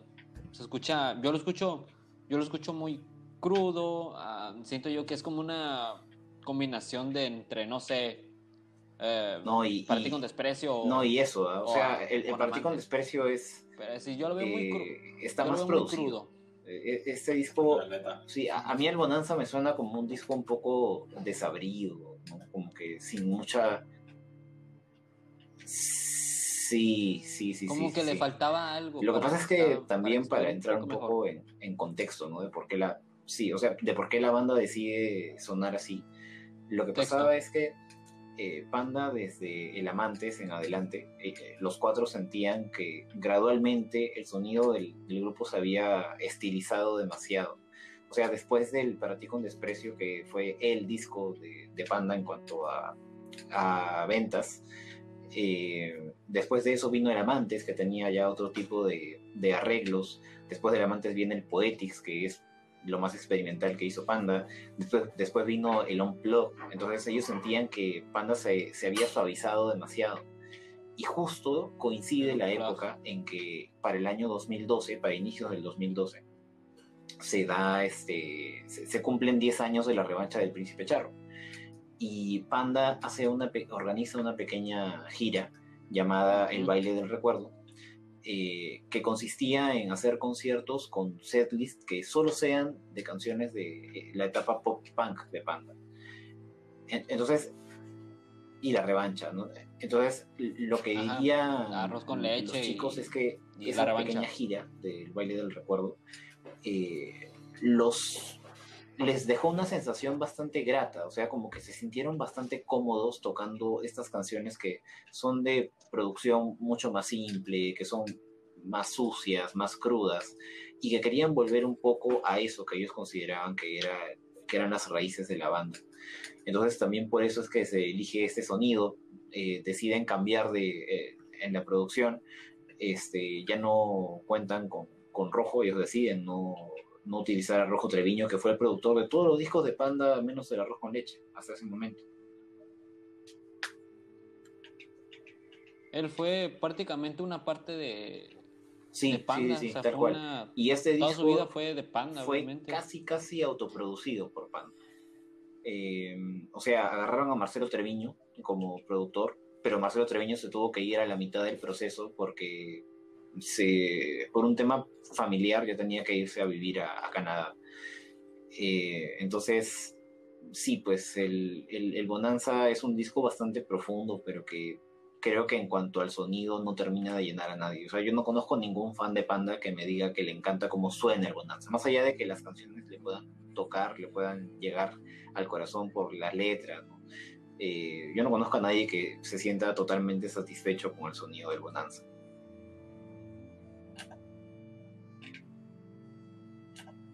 Estamos completos. Yo estoy en lo mismo que tú dices, David, y concuerdo con lo que dices. Y mi calificación, no sé si poner calificación o no, porque repito, o sea, no llegué a escuchar todas las canciones porque, repito, sentí que le hubieran hecho algo mejor. O sea, sintieron que lo hubieran pulido un poco más, aunque hubieran tardado. Pero no sé si poner calificación o no, así que le voy a poner, no sé, un, no sé, o sea, como un- eh, había un símbolo que no sé si, si poner calificación o no, no sé. No sé si poner Bueno, en mi caso, en, en mi caso yo, Mi calificación, no a sé. modo de exclusiva para ustedes. Eh, ustedes dos van a ser las primeras personas que, que van a tener la calificación que yo le estoy dando a- al Bonanza. Eh, yo al Bonanza le he puesto 7.5. Eh, la verdad, al momento de, de- de desglosar el disco, de escucharlo mucho más a profundidad, de darle bastantes escuchadas, la verdad es que sí es un poco mejor que como yo lo recordaba pero de hecho creo que con una producción, ni siquiera como la del Amantes o el Poetics, o sea, con una producción como la del Sangre Fría simplemente, este pudo haber sido el disco de Panda, el segundo mejor disco de Panda después del Poetics pudo haber sido este, con una producción más, eh, más acorde a lo que, sí, más pulida, más, más pulida, más acorde a lo que Panda solía hacer, Más pulida. Eh, pero lamentablemente no fue así. Así que No fue así, o sea, no fue como que algo planeado de que. De que, pues a lo mejor no fue así como iba el, el plan del Ujú. panda. Pero aún así, o sea, mi calificación, no sé, porque prácticamente nunca llegué a escuchar las canciones, o sea, me, abu- me aburrieron, pues. Y de hecho, recapit o sea, antes de que se hubiera grabado este podcast, me puse a escuchar el Bonanza, o sea, me puse a escuchar otras, toda la, todas las canciones de todos los álbumes. sí, es un disco que no da ganas no llegué a completo, escuchar así completo el Bonanza. o es, es, es bastante, o sea, para los estándares de, de Panda, para lo que Panda nos tiene acostumbrados, es bastante plano. Y a mí me da bastante pena por, porque siendo un disco tan profundo y tan personal de José Madero, o sea, me da pena que te genere esa sensación de no querer escucharlo a fondo y de no querer prestarle tanta atención. Pero bueno, pues ya al final fue una decisión de, de ellos, ¿no? Ellos fueron, sí, o sea, al final ellos fueron los que quisieron sonar así. Eh, pero bueno, de la pues, banda. así se hizo. Para, pues, así se hizo y pues eh, ahí con este ti, Alan. álbum, o sea, sí lo llevo a escuchar y como dicen ustedes, no dan ganas de escucharlo, la verdad. Creo que uno, un punto así a favor, bueno, no a favor, sino en contra del, del álbum, eh, para no escuchar, o sea, digo, a favor para no escucharlo, es porque cambiaron completamente, o sea, siento yo, no completamente, sino como que, como la forma que lo producieron, eh, como que el entorno de cada canción la sentí un poco más pop, pop punk, o sea, no era, ya no era punk así sucio como el que hacían antes o, Ujú. o, de, o como depresivo. Y como dices tú, David, como que ah, no dieron la suficiente atención a los sentimientos de, de los que tenía José Madero para ponerlos en las canciones y no, sonaba como si fuera algo depresivo, sonaba más pop, era como que, what, o sea, estás hablando sobre tu depresión, sobre tus adicciones y todo eso y el momento con- que estás pasando y en tus canciones lo muestras como si fuera pop y es como si fuera feliz o algo así. Entonces, por eso mismo yo le doy un 6, no se me hace un muy buen álbum. Eh, siento que le falta mucho, pues, le faltó mucho pues, que lo pulieran, que le metieran más. Pues siento que pues por el momento que estaba pasando José Madero, por eso creo que no le metió muchas ganas. Eh, pues, capaz estaba en depresión, no sé, pero siento yo que uh, debió de ser mejor en ese caso de que hablaban de algo tan profundo como pues como una depresión, adicción o prole o el, pues los 30 años.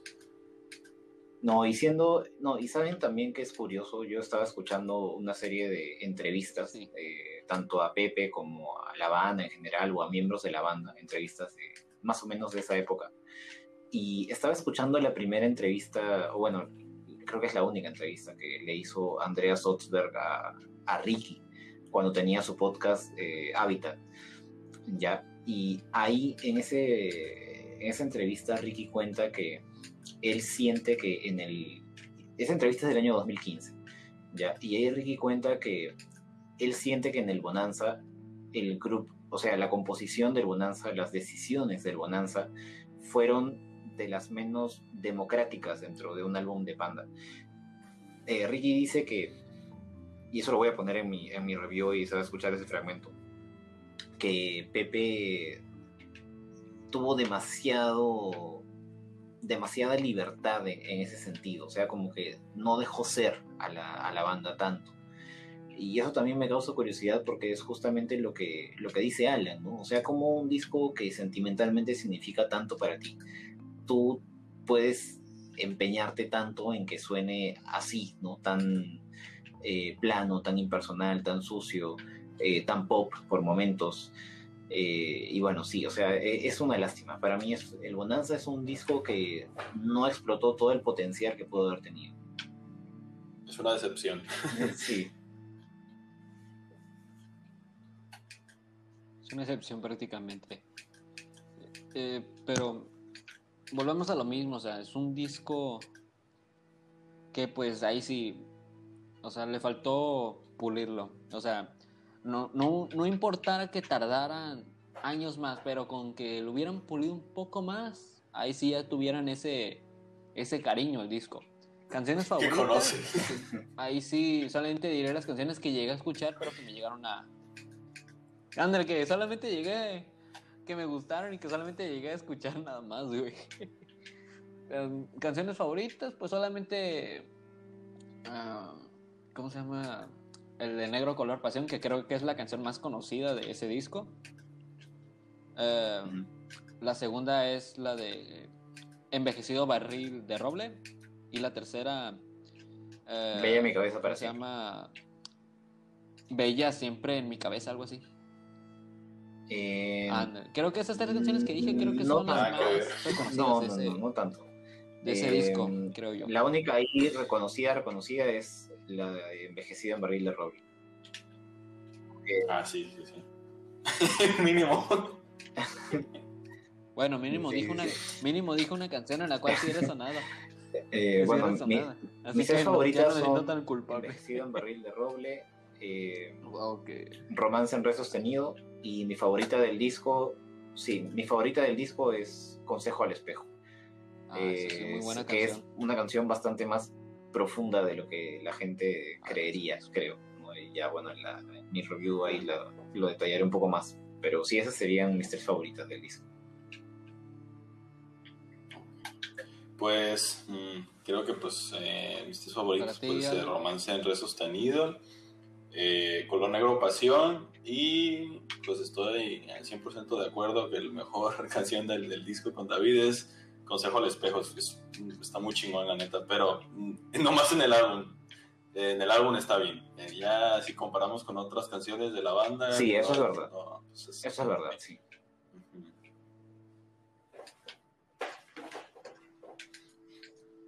Bueno, último disco, Sangre Fría. Sangre Fría, ahí sí donde. Ahí sí. Cállate, Alan. Miren, en Sangre Fría, ahí sí donde volvieron a subir. Es como si fue, obviamente es como si fuera un, ¿cómo dice? Balance en un negocio, que va progresando, luego va bajando, pero luego va subiendo. Fue como en, fue como en Bonanza que bajó, pero cuando sacaron Sangre Fría, y lo dijo Arturo, y, no me acuerdo si también lo dijo Ricky en una entrevista. Es el favorito de Ricky, de hecho. Sangre Fría es uno de los mejores discos que han hecho. O, al menos pues. eso dijo Ricky en la misma entrevista que, escuché. O sea, después de decir que no está satisfecho con el sonido del Bonanza, eh, le dijo a Andreas que para él el mejor disco de Panda es el Sangre Fría. Para Ricky.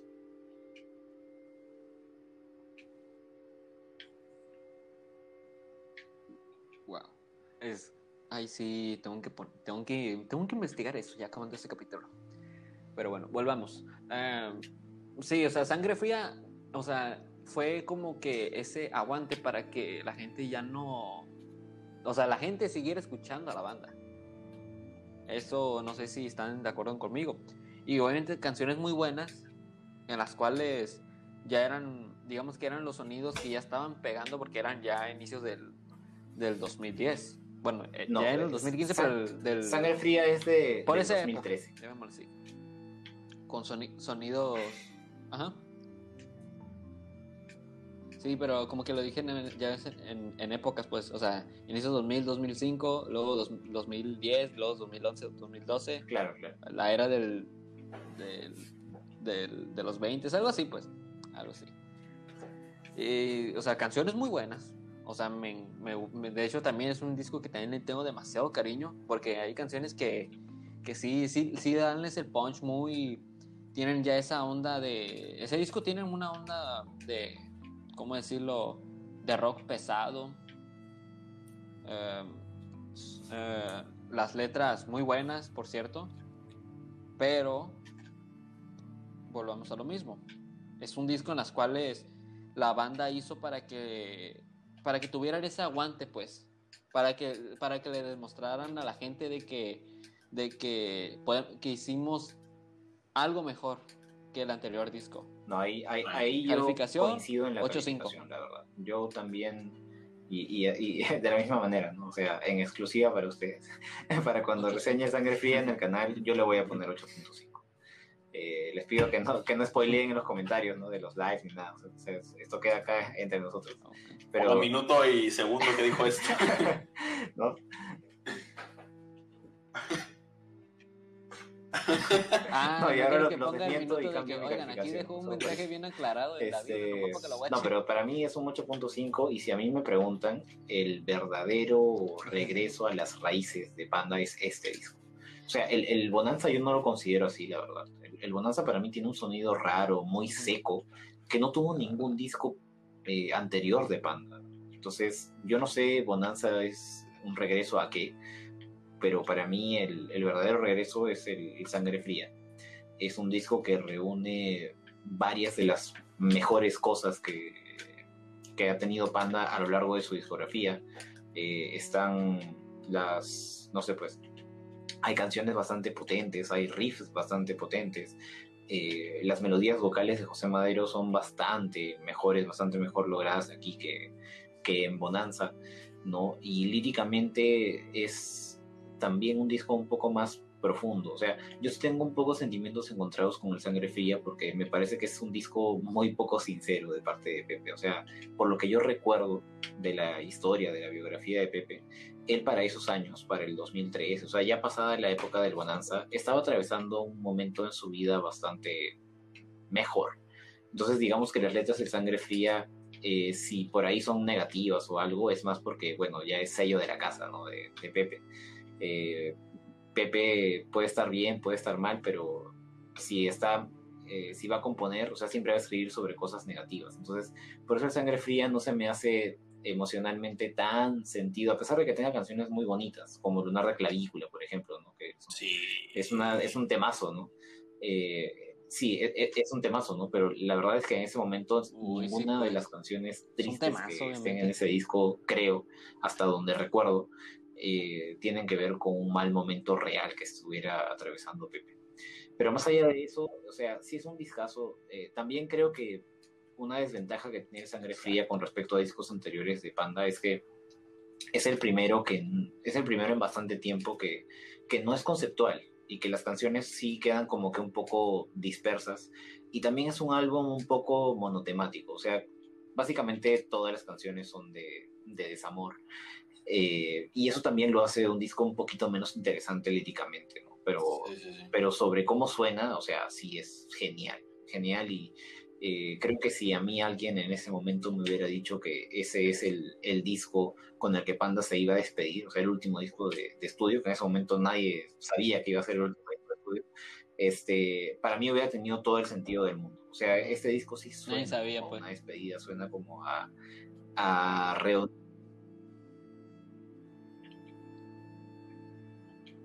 El, es, regresaron, a, regresaron a sus raíces, por, te demostraron en ese disco de que, de que oigan, estamos volviendo a nuestras Exacto. nuevas raíces, pero la estamos combinando con, con Sí, sonidos súper diferentes, pero aquí estamos de regreso. energía. Aquí está su panda. Y, o sea, la primera esperaba. canción, que es este, de otro modo, no es de mis favoritas ya, pero yo recuerdo la primera vez que la escuché y por eso le tengo bastante cariño, que cuando escucho el riff del comienzo, que a mí me recuerda un poquito a- al de Ola, ¿no? Eh, era como que, wow, o sea, era la mayor bocanada de aire fresco que yo escuchaba en una canción de Panda en años, ¿ya? O sea, no es la mejor, eh, de hecho que entre el Poetics y el Bonanza llega, llega a haber buenas canciones, pero, o sea, nunca había escuchado algo tan fresco de Panda desde El Amantes o El Para Ti con Desprecio. Eh, y, por eso creo que también fue bastante bien recibido el, el Sangre Fría, o sea, eh, como, como les dije, ¿no? Suena a Panda reuniendo bastantes pedacitos de lo mejor que hizo durante su discografía y por eso se siente como un buen álbum para cerrar la carrera de la banda. Mm, Para cerrar Pues, pues, en mi humilde ti, opinión, en ¿tú cómo lo verías? sincera opinión, pues siento yo que es un álbum, pues como dicen ustedes dos, eh, pues volvió a sus raíces y la neta eso es, pues se me hace algo, algo que pues llama mucho la atención.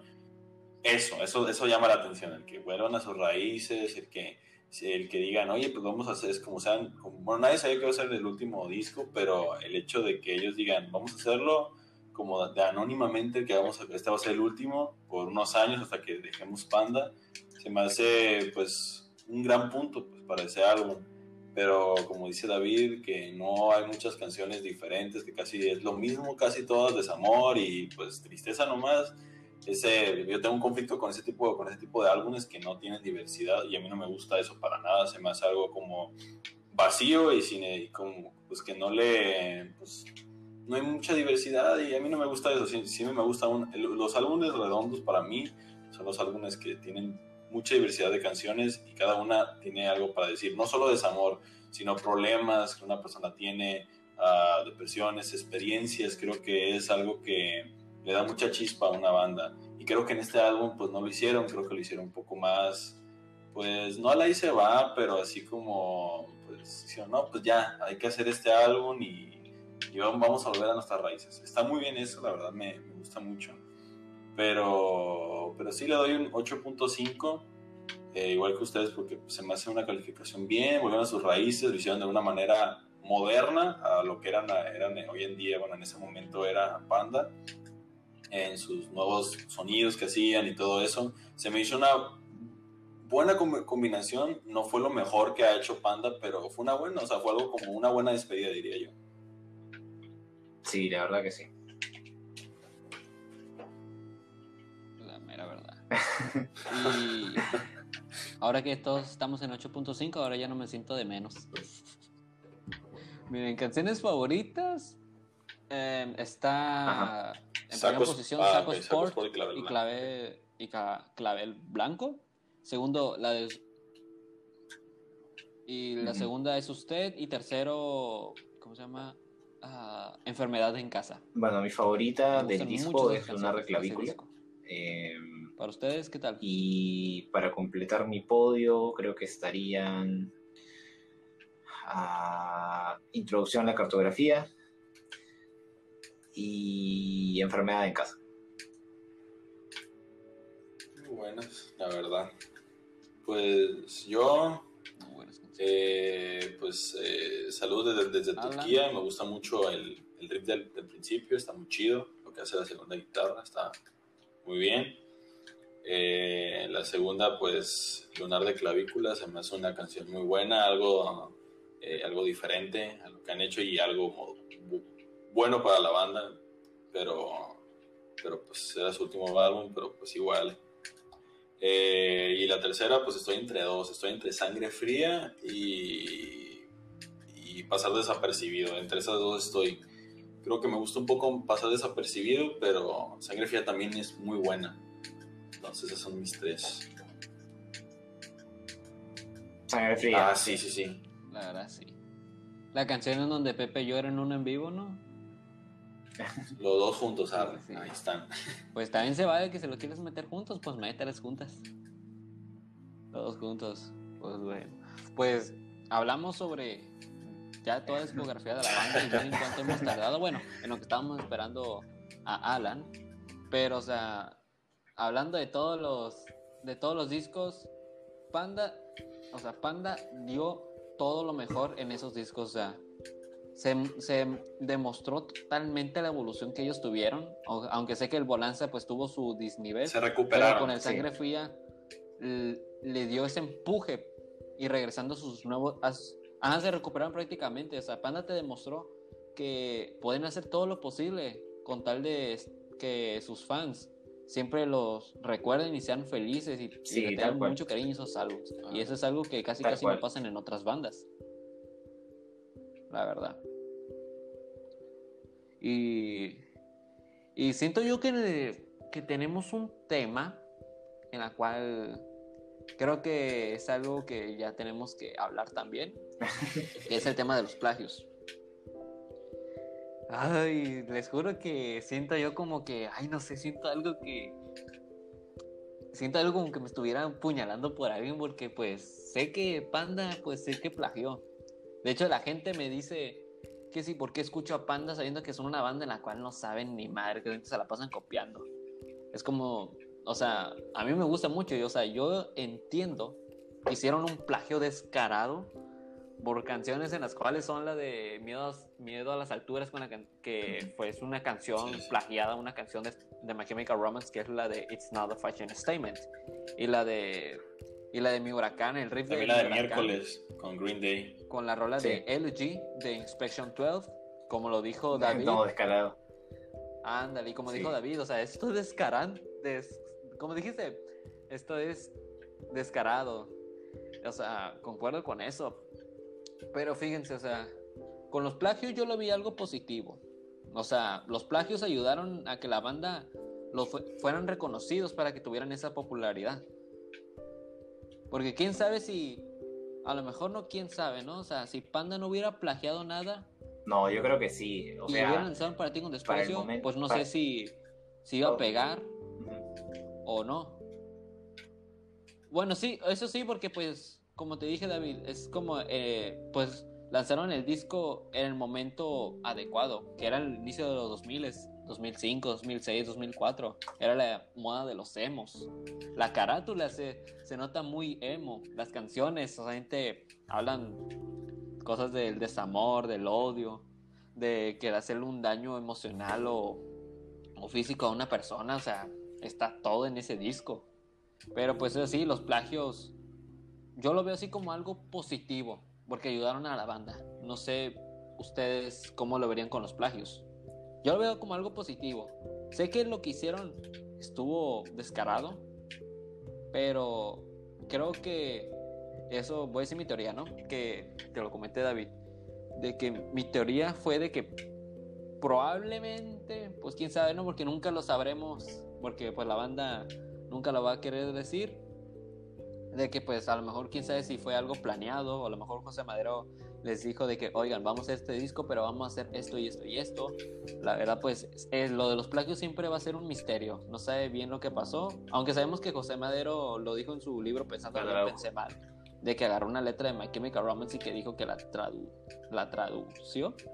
Pero es un misterio lo de los plagios. Y de hecho, Ah, sí. de hecho, tenemos que invitar a Rojo Alan. Y Ah, por aquí supuesto, te, voy a invi- encantado. te voy a invitar, David, para que conozcamos también este misterio de los plagios. Bueno, Pero yo no sé, tengo en- no sé qué ustedes opinan sobre los plagios. exclusivamente Yo dije de ese tema. tenía que decir. Eh, si tenemos que hablar de teorías sobre qué ocurrió realmente ahí, yo más bien manejo la teoría de que el único involucrado en los plagios de la banda fue Pepe y que la banda no sabía realmente que Pepe tenía esas malas prácticas. Esto lo digo porque Pepe en su libro, bueno, dentro de lo que llega a contar, porque la verdad es que Pepe no cuenta la historia completa, eh, Pepe en su libro el único plagio que admite es el, el plagio a My Chemical Romance, ¿no? Cuando en realidad hubo, claro, cuando en realidad hubo varios otros más, o sea, no, no, y, aparte, o sea, el de, My Chemical Romance es bastante famoso porque se plagia a Pepe una letra completa, pero no es la única canción de la que Pepe se plagia la letra completa. Si tú escuchas, eh, porque todavía podemos decir una vez más, y la comparas con la letra de una canción de un grupo que se llama Bright Eyes, la canción se llama Messenger Person, eh, ya ah, ahí también la letra de Porque todavía podemos decir una vez más es un plagio completo, es una traducción completa de esa canción. Eh, solo que creo que en este... sí, pero bueno, se me está saliendo la realidad es, que están hablando del eh, y, la, y, la, cuestión es que ese plagio de Porque todavía podemos decir una vez más, creo que no fue tan escandaloso porque se hizo a una banda que no era muy famosa, pues no era My Chemical Romance. Eh, entonces, eh, yo creo que era una mala práctica de Pepe. Creo que esto también se debía al momento de, de la banda. Sí, porque Panda no fue una banda que se tomase en serio hasta el amante. Estaban pasando por la banda. O sea, tanto el arroz con leche como el, la revancha como el para ti con desprecio fueron discos en los pues. que Panda no estaba apuntando a claro o sea Panda no era una banda que estuviera apuntando al, a la pues fama internacional no, o sea, eso se dio pues. de una manera circunstancial digamos eh, entonces cuando recién Panda se toma en serio es que ya se dejan de cosas y Pepe se descubre a sí mismo como el buen compositor que es Ahora, lo de los plagios yo creo que, o sea, no lo veo como algo positivo en cuanto a en cuanto a cómo repercutió para los medios de comunicación. En ese caso creo que sí fue más negativo que otra cosa. Pero también el lado positivo que yo le veo a los plagios es justamente a eso, a que Pepe, eh, por esta sed de revancha, de querer dejar de ser visto como un eh, compositor sin valor, como un compositor que solo sabe copiar, eh, creo que Pepe sin el escándalo de los plagios nunca se hubiera esforzado tanto como compositor y no hubiera llegado a ser lo que hoy es. Entonces, eh, en ese sentido creo que los plagios tuvieron sus pros y sus contras. O sea, eh, o, sea, por el lado negativo fue el tema mediático. O sea, creo que los medios de comunicación musicales serios, digamos, ninguno te va a reconocer el legado de Panda, en buena parte por eso,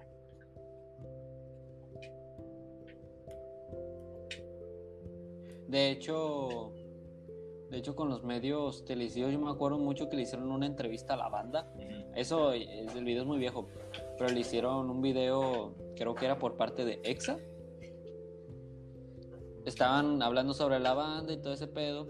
Y pues hablaron de los plagios. Y él dijo rojo que, que medios de televisión, la radio empezaron a atacar a la banda. Que de hecho él dijo que él estuvo presente en la cual dijo una radio de televisión, en la cual no quiso decir el nombre, pero decían de que a esa radio les dijo pues a, la banda de que no, pues que van a tocar estos chavos para que empiecen con sus, con sus mamadas y que luego que vayamos a recoger sus palos, sus piedras y pues, como así pues. Es como, no, fue, algo que, perdón por interrumpirte David, perdón, pero, o sea, la verdad, eso sí, estamos en lo mismo de que tiene sus pros y sus contras. No te voy a decir que, de que los plagios fueron 100% positivos, porque yo sé que, porque obviamente estuvo mal. Sé que, pues, obviamente Panda era una banda en la cual no toma en serio las cosas, pues, hasta que ya fue el, el Amante Sounds Amentes, donde ya fueron donde a tomar algo en serio, pero, o sea, desde, desde eh, el arroz con leche y el partido con desprecio, o sea, Panda primero no sabía saber bien qué onda, si seguir juntos o ya terminarlo, o sea, la banda también estaba en esa situación. Y aparte Pepe dijo que en su libro, pensándolo bien que se, pensé mal, que no sabía qué podía poner para y, y otro factor que más que quisiera mencionar. Es algo que quería comentar o sea, sobre qué, este qué lugar tienen los plagios en la carrera de, de Panda. Eh, creo, que hay, creo que hay algo que nadie menciona. Lo que pasa es que esto de los plagios como tiene que ver con una cuestión de honestidad intelectual, de moral, de buenas prácticas y todo eso. Eh, normalmente la gente considera cuando un artista, cuando una persona comete una falta de este tipo, que no, que se merece lo peor, que no sé qué, pero algo que muy pocos consideran y que yo le rescato muchísimo a Panda y que de verdad hay que tenerlos bien puestos para, para lograrlo, es cómo Panda logra reponerse del el tremendo golpe que significa para el ego del grupo, para la tranquilidad del grupo, el hecho de tener a los medios ahí detrás tuyo jodiéndote y atacándote, ¿no? Entonces, mira, la verdad, eh, si yo no sé, pues yo tengo en este momento 27 años, ¿ya? Y yo me imagino en ese momento, estando en una banda, teniendo yo 24, ¿no? Y con toda la prensa atacándome todo el día, o sea, creo que a mí me daría ganas de enterrar la cabeza y nunca más dedicarme a la, música y alejarme de los medios lo más posible. Eh, pero Panda hizo todo lo contrario, o sea, el gesto de, de Panda, o sea, e, esta forma de, de ir con Sí, o sea, sí. O... sea, el gesto que hacía Pepe, o sea, como que abuchaba, los burlaba a los antipanda. Que de hecho eso se demostró en un en un concierto que tuvo en Exa, que ahí se ve en YouTube, o sea, diciéndole de que no, que a mí no me da ni madre, el hecho de que Panda haya logrado salir adelante a pesar de ese escándalo, a pesar de todos los ataques de la prensa, que en buena parte eran ataques bien ganados. O sea, si tú has plagiado, no puedes esperar pues, que, te, que te trate muy bien la crítica, ¿no? Pero a pesar de todo, la banda como que se reveló eh, y contra todo y contra todos salió adelante y sacó discos mejores todavía que, que los que habían hecho bajo el estigma de los plagios. Entonces, para mí eso tiene mucho, mucho de mérito y muy poca gente lo dice, creo. Pues pues la verdad siento yo que, pues, como dice David, siento que, si no hubiera sido por todo ese desmadre que hubo en esos años, esos primeros tres discos, que, que literalmente sí plagiaron varias canciones, riff, incluso solos, algunas, eh, hay un riff de Mi Huracán lleva tu nombre, sí. utilizaron el, el Legend, creo que se llama Legend, eh, utilizaron el riff y te digo, como cinco o seis canciones más de las que ya se han mencionado aquí en este podcast. Eh, las han, plagiado, o sea, y es muy descarado y yo entiendo que puede ser algo que, pues, que se les pasó. Y yo, yo, tengo, yo digo que sí es por 100%, 100 por parte de José Madero todos esos plagios, no creo que tenga que ver a la banda, porque si hubiera sido el caso, creo que no hubiera, no hubiera habido plagios, porque creo que como son pues, cuatro personas en una, en una banda, yo siento que hay como algo moral ahí, como, oye, no está chido hacer eso, pues siento que hubiera habido una, una democracia en, mismo, en esa misma banda. Exacto, totalmente de acuerdo. Y, y, pero José Madero, pues por eso lo hizo como a escondidas de la banda y, y, por eso mismo, pues eh, las demás personas de la banda no, no tienen ni idea de que si es verdad, o sea, ni ellos saben si es verdad los plagios o no, o sea, de la mayoría, pues de los de Machimical Romance que aceptó José Madero, pues, pues sí, ese, ese podemos decir que ellos sí sabían, pero, pero los demás que rumores y todo eso, que realmente rumores no son, son cosas que son hechos, que, sí es verdad, es lo mismo. Y eh, creo que fue José Madero el 100%, él, él fue el que se robaba las ideas, o riff, o instrumental.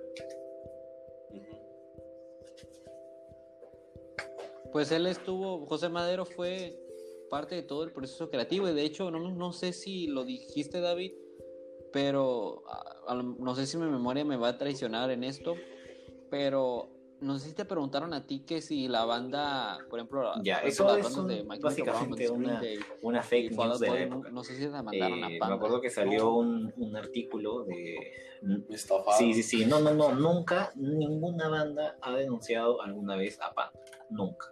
O sea, y si lo han leído en algún lado que Green Day, porque, o sea, me acuerdo del artículo, ¿ya? Y encima era un artículo como que todo bien estructurado para que uno se lo crea, ¿no? Que Green Day demandó a Panda por una cantidad de 300 mil pesos, creo, ¿no? Por los plagios de sus canciones de Dry Eyes y The Library, ¿no? Este, pero no, era básicamente una fake news de la época, porque ninguna banda ha denunciado a, Panda por, por plagio, ninguna. Eh, y de hecho, creo que en otro podcast, en el podcast de, del pinche Jera, él le pregunta a Fer Salinas, el ex manager de Panda, eh, si alguna vez se presentó algún plagio, ¿no? Y si es que no, ¿por qué? Eh, y me parece, o sea, no recuerdo exactamente la respuesta ya, pero era algo así. O sea, Fer le respondió algo así como que eh, tanto Panda como My Chemical Romance pertenecían a la misma editora, digamos. Ya, la editora, pónganle que es como una apéndice de la, de la disquera a la que pudieran pertenecer o, qué sé yo. ¿ya? Y, y, siendo esta la figura, eh, o sea, más allá de que Gerard Way de Mechanical Romance haya compuesto la letra de esa canción, legalmente los derechos de la letra le pertenecen a la editora. Entonces, al compartir las dos bandas, la misma editora, no podía existir tal denuncia porque sería como si la editora se denunciase a sí misma, ¿entienden? Entonces, básicamente por ese, por ese rollo legal es que al menos con My Chemical Romance no pasó nada. pero creo que Green Day sí pudo haber denunciado, pero bueno, quién sabe, o sea, quién sabe siquiera... Fallout Boy? Eh, no, en el caso de Fallout Boy creo que sí son cosas como un poco más pequeñas, o sea... Eh, mm.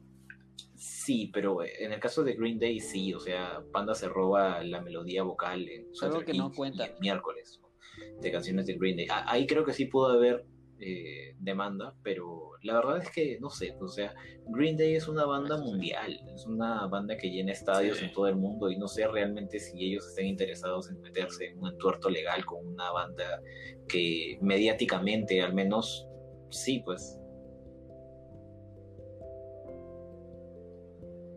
que, ajá, que apenas pues solamente era una banda, o sea, ¿para qué pelearte sabiendo que tú eres una banda que pues ya llena estadios y, no, te vas a pelear con una banda la cual pues apenas no y aún si habláramos del discos y pues apenas no van agarrando el vuelo pues.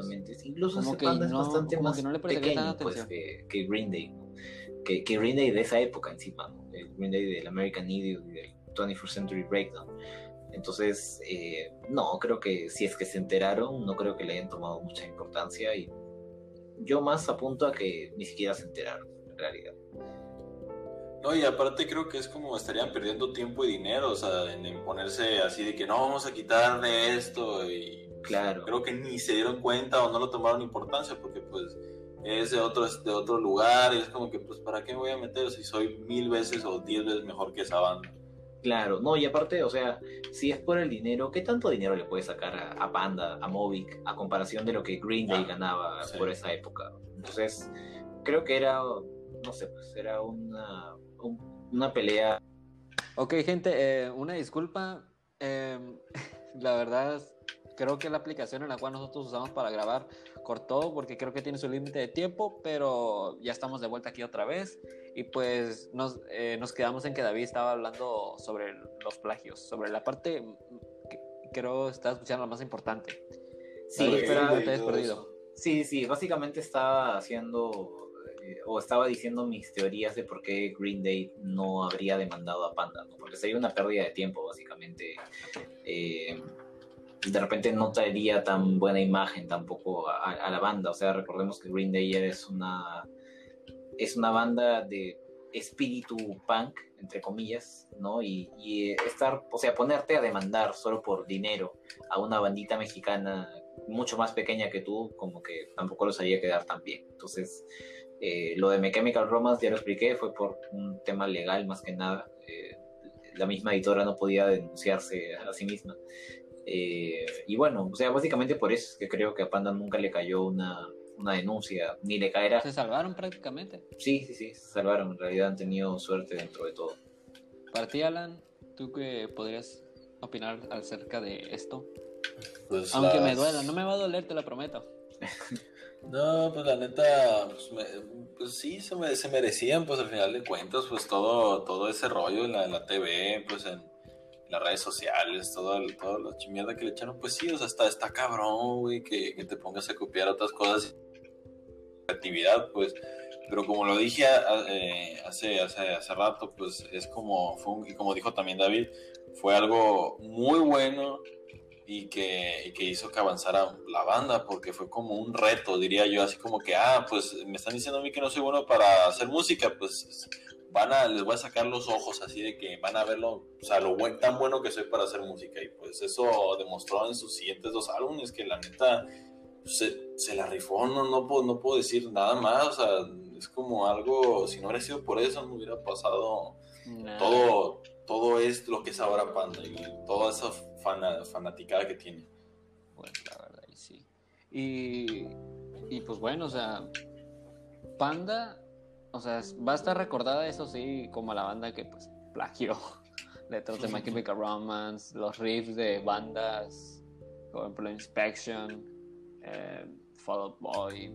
Ay, no, la verdad, pues eso sí, o sea, Panda, eso sí, se merecía, pues sí, ¿no? Lamentada de madre. Pero, o sea, fíjense, o sea, como tú dijiste, David, es algo que ninguna banda hace de que, de que, o sea, toda la mierda que le estaban aventando, la banda aún así sí, sí, seguían teniendo fuerzas para, salir a las calles sin importar lo que estaba, lo que ellos hicieron, o sea, eso es algo que también no se ve en ninguna banda, la verdad. Sí, realmente pocos pueden reponerse de, tanta mierda, ¿no? O sea, de, tanto ataque mediático. Y eso sí, o sea, creo que hasta los máximos detractores de Panda deberían reconocerle eso a la banda, ¿no? Ese, ese valor que tuvieron para salir adelante. Sí, güey. Y fíjense, vas, este, este podcast obviamente se está grabando antes del, antes del 28 y obviamente la gente no va a escuchar el 28 o sea, que es domingo. Y pues 28 de febrero, o sea, ya se van a cumplir cinco años de que la banda se disolvió, pues. Y siempre andamos con lo mismo de que, bueno, yo me incluyo, de que va a haber regreso, que va a haber regreso. Pero pues, ya saben, o sea, obviamente Ricky, Arturo tiene su banda con Desierto Drive. Um, Crow, pues, cineasta. Pues Pepe le va muy chingón en su carrera solista. Y pues aparte ya va a sacar un disco. Y no, sé, no sé si vieron las historias, pero van a, José Madero va a lanzar un nuevo sencillo en marzo. Sí, por ahí. Sí, sí lo vi. Veintitantos de marzo. Sí lo pero, o sea, la verdad, pues cinco años, o sea. No, obviamente, les digo, yo no conocía la banda hasta que fue en 2017, pero pues obviamente ya la banda se, había separado. Pero cinco años, o sea, yo obviamente me pongo en, el, en los pies de la gente que siguió a Pandas desde, desde que empezaron o de donde ya estaban agarrando vuelo. Y sí siento como que ese vacío, ¿no? De que una banda que tú, que tú amas tanto se, se disuelva y tengas ese, ese vacío en tu corazón. La verdad que pues siempre escuchamos los rumores de que no, es que que Pepe ya quería salirse de su banda porque ya estaba harto de todos. Algunos decían de que no, que Arturo hizo esto y Pepe se enojó, que no, que hubo discusiones y que, y que se fuera toda la chingada. La verdad, pues siempre van a hacer cosas que siempre van a aparecer en internet, pues. Pero, o sea, también, o sea, es en el video de, de que hicieron el 20 aniversario, pues obviamente a Pepe le preguntaron en una entrevista de que, hoy, oigan, oye Pepe, eh, eh, ¿qué pasó? ¿Por qué no apareciste en el 20 aniversario? Y pues él diciendo de que no, pues, o sea, no estaba enterado de eso. Y pues ya la gente puso, de que no, es que no quisieron hablar con Pepe y la madre, pues.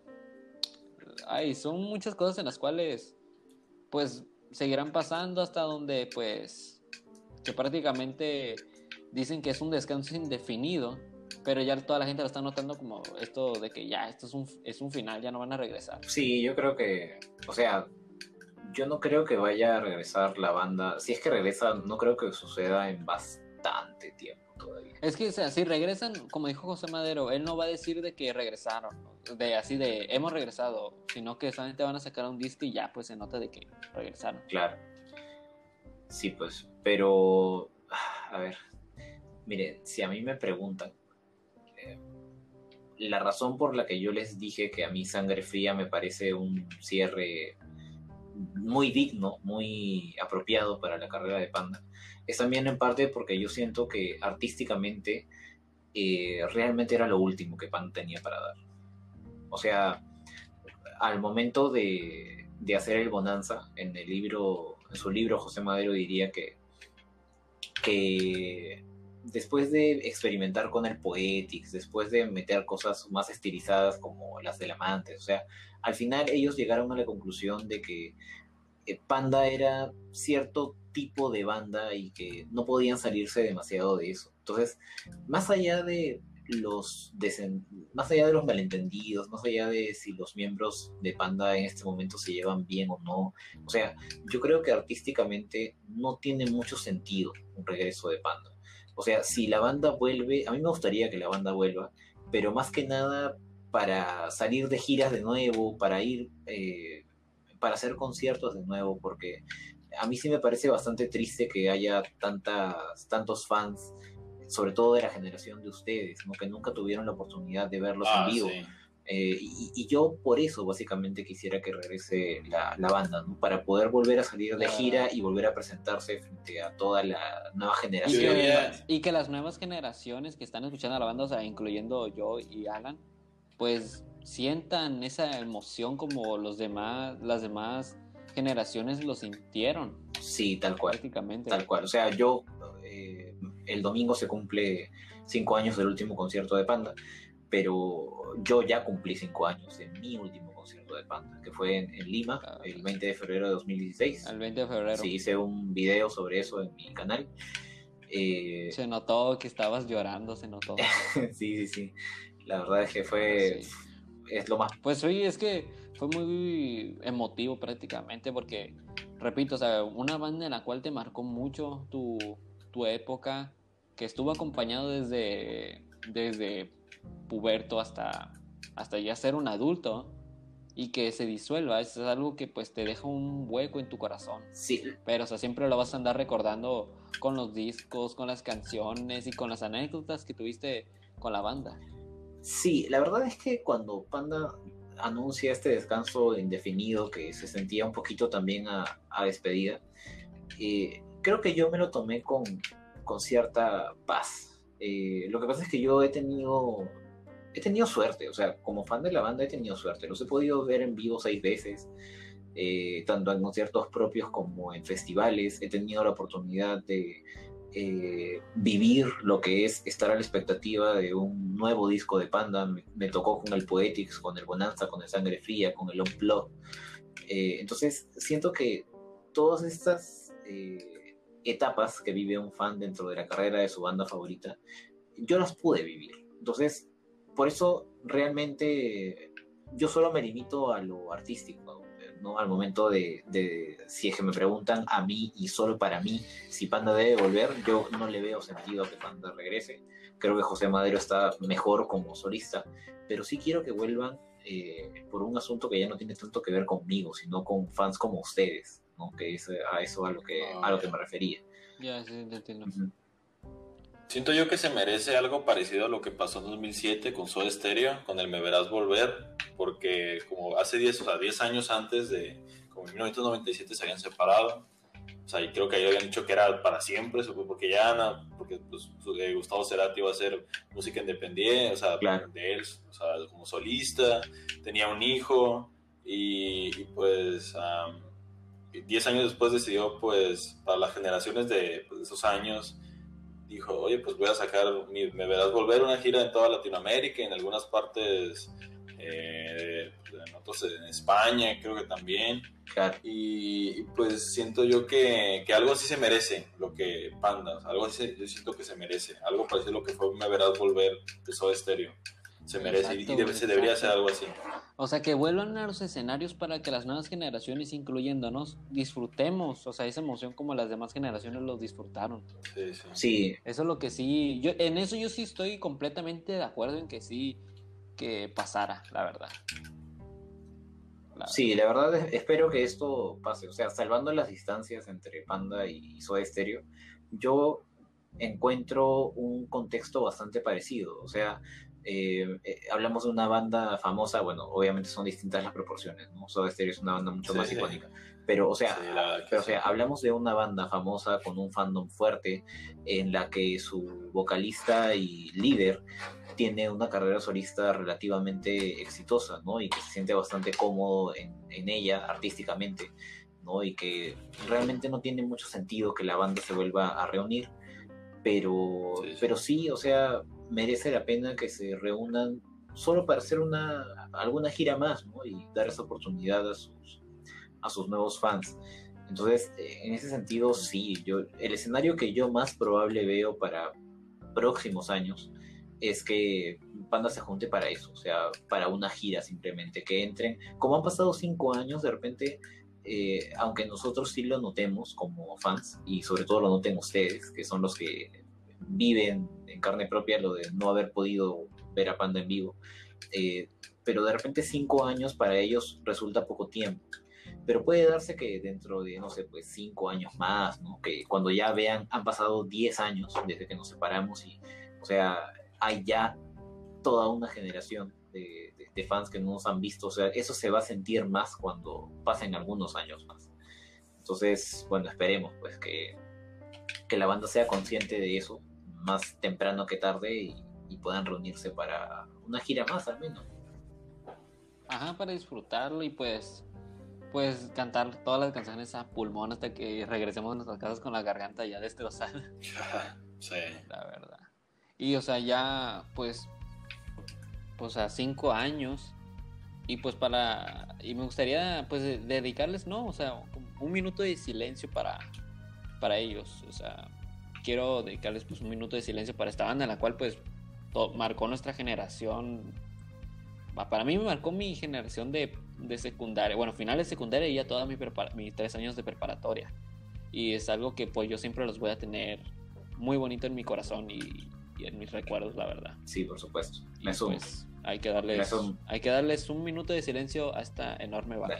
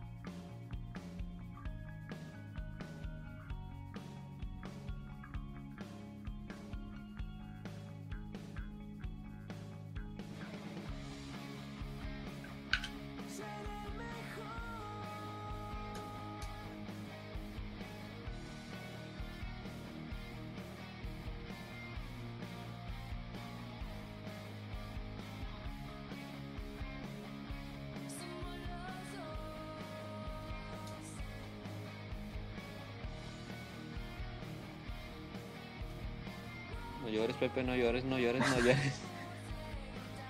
pues ahí está, un minuto de silencio. Pero miren, o sea, Panda. Panda siempre va a ser Panda. José Madero es Panda, y eso ya lo dijo la banda, o sea, Pepe es Panda. O sea, si, si la banda regresara sin Panda, la verdad ya no tendría. O sea, ya no tendría demasiado sentido.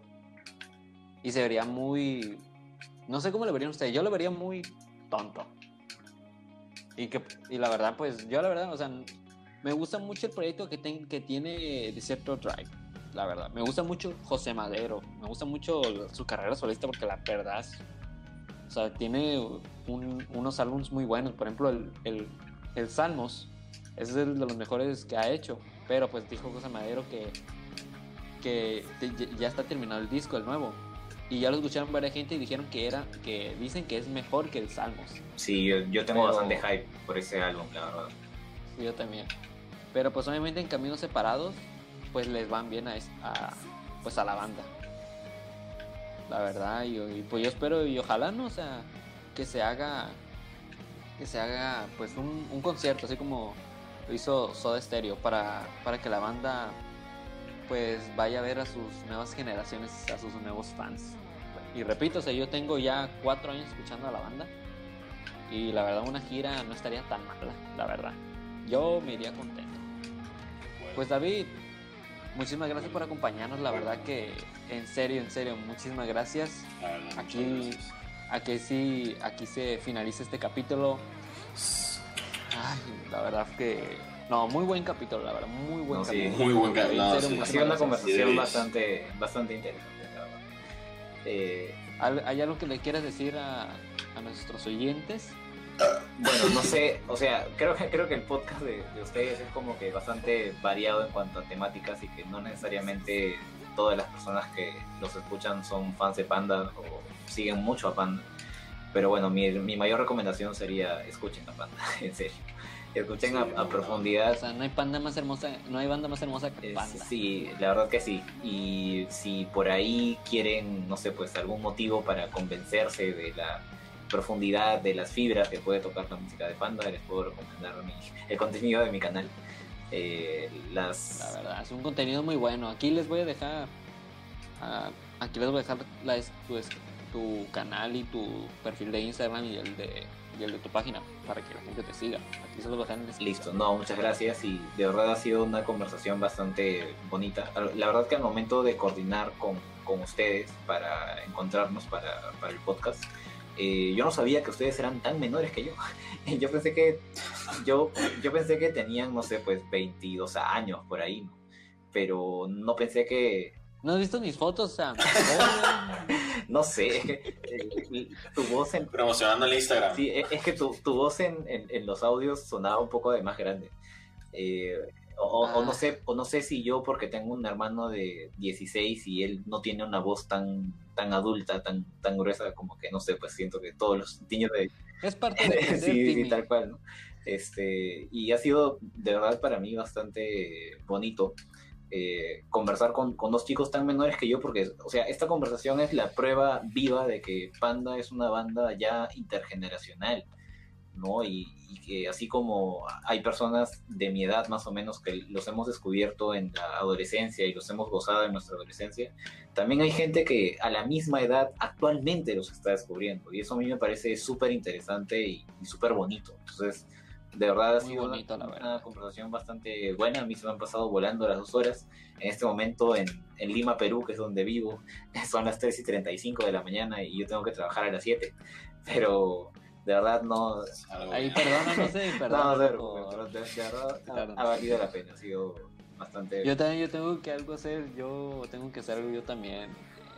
más, al, más al rato, un 15 años. un 15 años, pero me tengo que levantar temprano para hacer cosas y. Pero pues bueno, todo sea por. Porque todo sale bonito. Por el podcast. Sí, pues bueno, ándale. Sí. Pues bueno, mi nombre es José Robles, él es mi compañero Alan Hermosillo, él es nuestro invitado especial, David, o mejor conocido por The Panda y otros pormenores. Nos, nos vemos en el próximo capítulo. Escuchen a Panda y pues hay que celebrar estos cinco años que se disolvió la banda. Así como, como dice la canción de Panda, nunca nadie nos podrá parar. Se me cuidan. Bye. Bye. Chao.